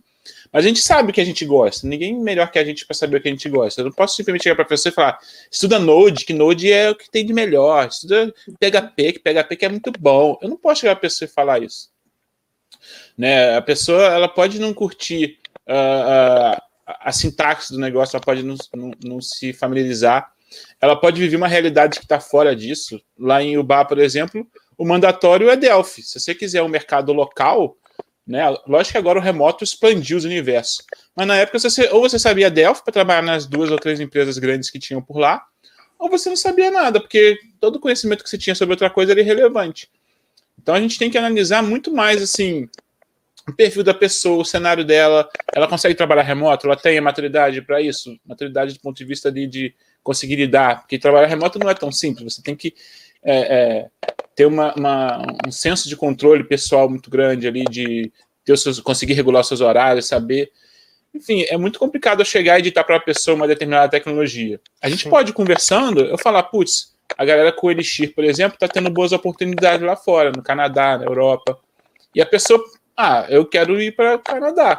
Ah, então, por que, você não dá uma olhada no Elixir para você ver qual que é? Ver se você se sente confortável com a sintaxe. A pessoa pega naquilo, olha e fala: Meu Deus, não quero isso não. Tá doido? Pode acontecer. Então, essa questão de se encontrar é uma coisa muito mais pessoal mesmo uhum. do que tentar ditar padrões. Sim. Né, não tem nada que eu diga para uma pessoa que vai determinar o que ela gosta e o que ela não gosta. A gente tem que galgar ali e entender o que é o mercado. Tem o mercado, existe o mercado. Uhum. E aí tem uhum. que tirar todos esses mitos e tal que existem, né? Cara, assim, grupos são muito legais, mas se você não filtrar um pouco, complica. Tem um tem grupos em Telegram, né? O Telegram, para quem não sabe, no Brasil é muito recorrente os desenvolvedores se encontrarem por lá. E eu já ouvi umas pérolas fantásticas, que o Angular é um é, é um framework de, de linguagem funcional. Cara, assim, tem de tudo. Então, se você não filtrar um pouco com algumas referências, complica a sua vida. Mas você filtrando ali, conversando com a pessoa e ela te dando cenários e tal, eu acho que você consegue tranquilamente é, ir identificando essas coisas assim na, na sua história e tal. É. Acho que esse do Telegram que você comentou é, é bem legal mesmo. Eu não, não estava usando muito assim, comecei mais pelo Twitter, mas realmente tem bastante grupos lá pelo Telegram e ele permite que você busque, né? Tipo, não precisa de convite nem nada assim, né? Dá uhum. para buscar os grupos e acho que é um caminho bem legal. Mas muito bem, a gente já está com o tempo bem estourado aqui, quase duas horas aí de live, já falamos bastante. vai ficar gravado, então quem não conseguiu acompanhar tudo pode ver em pedaços depois, então vai ficar bem, bem tranquilo. E agora eu queria agradecer aqui, né, uh, especialmente aí a Cris e ao William por terem aceitado o convite da taverna de participar dessa, dessa live aí com a gente. Falar um pouco do que conhecem, falar aí por onde começar e tudo mais. E então vou deixar agora aqui vocês fazerem os agradecimentos. Vou começar pelo Gustavo aqui, que já é já é de casa. Pode começar aí, Gustavo. É, pessoal, resumindo, é tudo que vocês. É começar. É botar a cabeça, começar a codificar, porque tu só aprende a programar programando. Então, não importa a linguagem, não importa o, o, Claro que o mercado que tu tá se, se situa, ele manda. Mas começa, migrar, migrar de, uma, de uma linguagem para outra quando você já sabe, é, é só mais um passo. Então, eu acho que espero que tenham gostado, né? Muito obrigado aí pelos convidados, Cris e William, muito obrigado novamente. E é isso aí. Vamos trazer mais gente para a carreira TI, porque para a gente é uma paixão, né? Como diz a, é a taverna, né? Obrigado, é pessoal. Will? Bom, queria agradecer o convite novamente. Oportunidade legal de trocar ideia com vocês, pessoas fantásticas aí e tal. O projeto de vocês é muito legal aí, o podcast conheci naquela época lá que vocês me chamaram para falar de PHP e tenho acompanhado papos muito legais e tudo mais. Então fica aí o convite para o pessoal aí procurar lá no Spotify, procurar por aí quem não chegou pela taverna, né? Chegou por algum link aí que eu tenha distribuído, sei lá. É, eu costumo estar tá rodando por aí, né? Então não é difícil me achar né, no Twitter, no Telegram, é o arroba Will Correia, W-I-L C-O-R-R-E-A. E tô sempre aí aberto a, a, conversar, a trocar ideia, ajudar, que o pessoal precisar e tal. Então o papo pode continuar, ficou com alguma dúvida, sei lá, lembrou depois de algum assunto, é, pode entrar em contato aí, pingar, que a gente troca ideia sem problemas. E se você está num momento aí de início de carreira ou de transição de carreira, a, a dica final é, é o que eu gostava disso mesmo, você meter a cara e, e é, se desafiar mesmo, continuar insistir. Vai ter muitos desafios, né? É, ser mulher, igual a Cris falou, é um desafio já na área. É, tem diminuído cada vez mais o público. Muita, muita coisa é culpa dos, dos caras mesmo, que são meio otários, que não ajudam. Então, se você é esse cara que manda piadinha para as meninas, que quer mostrar que você é garantiador, que chama elas de princesa no horário de trabalho, bicho, se você não me chama de príncipe, não chama ela de princesa, tá? Essa é a dica que eu te dou. Né? E só toca a vida, né? Só toca a vida que mesmo que tenha essas dificuldades aí para as meninas também, também tem, tem as bonanças, tem as oportunidades e tal, pode ser uma coisa que vai mudar a vida de vocês, né, do ponto de vista profissional, né? E eu acho que é possível, saca? Vai ser difícil, em algum momento você vai pensar em desistir, vai achar que, é, que não é para você, e tal, mas é, todo mundo vai passar por isso em algum momento, em qualquer área. Eu já fiz de tudo, então já tenho até. Poderia falar sobre isso, mas não dá tempo. Teria que ter mais umas duas horas disso, de coisas que eu fiz antes de trabalhar na TI. E a TI pode te proporcionar experiências boas, né? Só você insistir, escolher bem, te ouvir bastante, se conhecer. Eu acho que é um ponto chave que muitas pessoas ignoram. Mas se conhecer é super importante, a gente vai passar a vida inteira tentando entender quem a gente é e não vai conseguir. Então, se você tentar, pelo menos em alguns momentos, fazer isso, eu acho que vai te ajudar também a, a, a prosseguir. E segue gente boa, né? Procura aí gente interessantes que possam contribuir com o seu conhecimento para você poder é, ter aí uma, uma realização é, profissional bacana. Acho que essa Segue é a taverna. Segue a taverna. Muito bem. Cris, quiser fazer os agradecimentos finais? Ah, eu adorei esse bate-papo. Muito obrigada pelo convite, muito legal trazer um pouquinho do que eu tenho observado, mais do que eu tenho observado do que realmente vivido. Tenho vivido, mas acho que eu observo mais. É, dê chance para as minas, meu, dê chance, tenha paciência é algo que pode mudar até o nosso país, isso, né? Eu acho que, que é muito, assim, tem um caráter social também, eu acho que é muito legal. Mas eu tenho visto, graças a Deus, coisas muito boas, é, atitudes positivas das empresas, é, dos meninos, dos empregadores, enfim, e da, das próprias meninas. Então, eu acho que, assim, a gente está no caminho certo. Eu sou muito esperançosa, muito positiva. E, e o que o William falou, eu acho que eu vou pegar esse último gancho. Siga pessoas legais, né? Sigam, peguem referências. Hoje é tão fácil da gente seguir as pessoas, da gente ter referências, da gente separar o joio do trigo. É, é bem, bem mais simples do que antigamente, do que uns anos atrás. Então, utilize essas ferramentas que a gente tem disponível para fazer uma coisa legal para sua carreira, para o seu futuro. Eu acho que, que é isso. Muito bem. Então eu queria fazer o agradecimento de novo, né, por ter aceitado o convite aí de, de participar com a gente. Agradecer quem ficou acompanhando a gente aqui até o final na, na live. É, pedir aí que vocês sigam a, a Taverna nas redes, a, se inscrevam aqui no canal no, no YouTube, dê o um like aí no, no vídeo, é, acompanhe a gente lá no LinkedIn, no Twitter, no Instagram. É, e é mais isso mesmo. Então, para quem está começando aí, é isso que todo mundo já falou. E muito obrigado novamente e até a próxima live. Valeu, pessoal. Valeu, pessoal. Tchau, tchau. tchau. Valeu.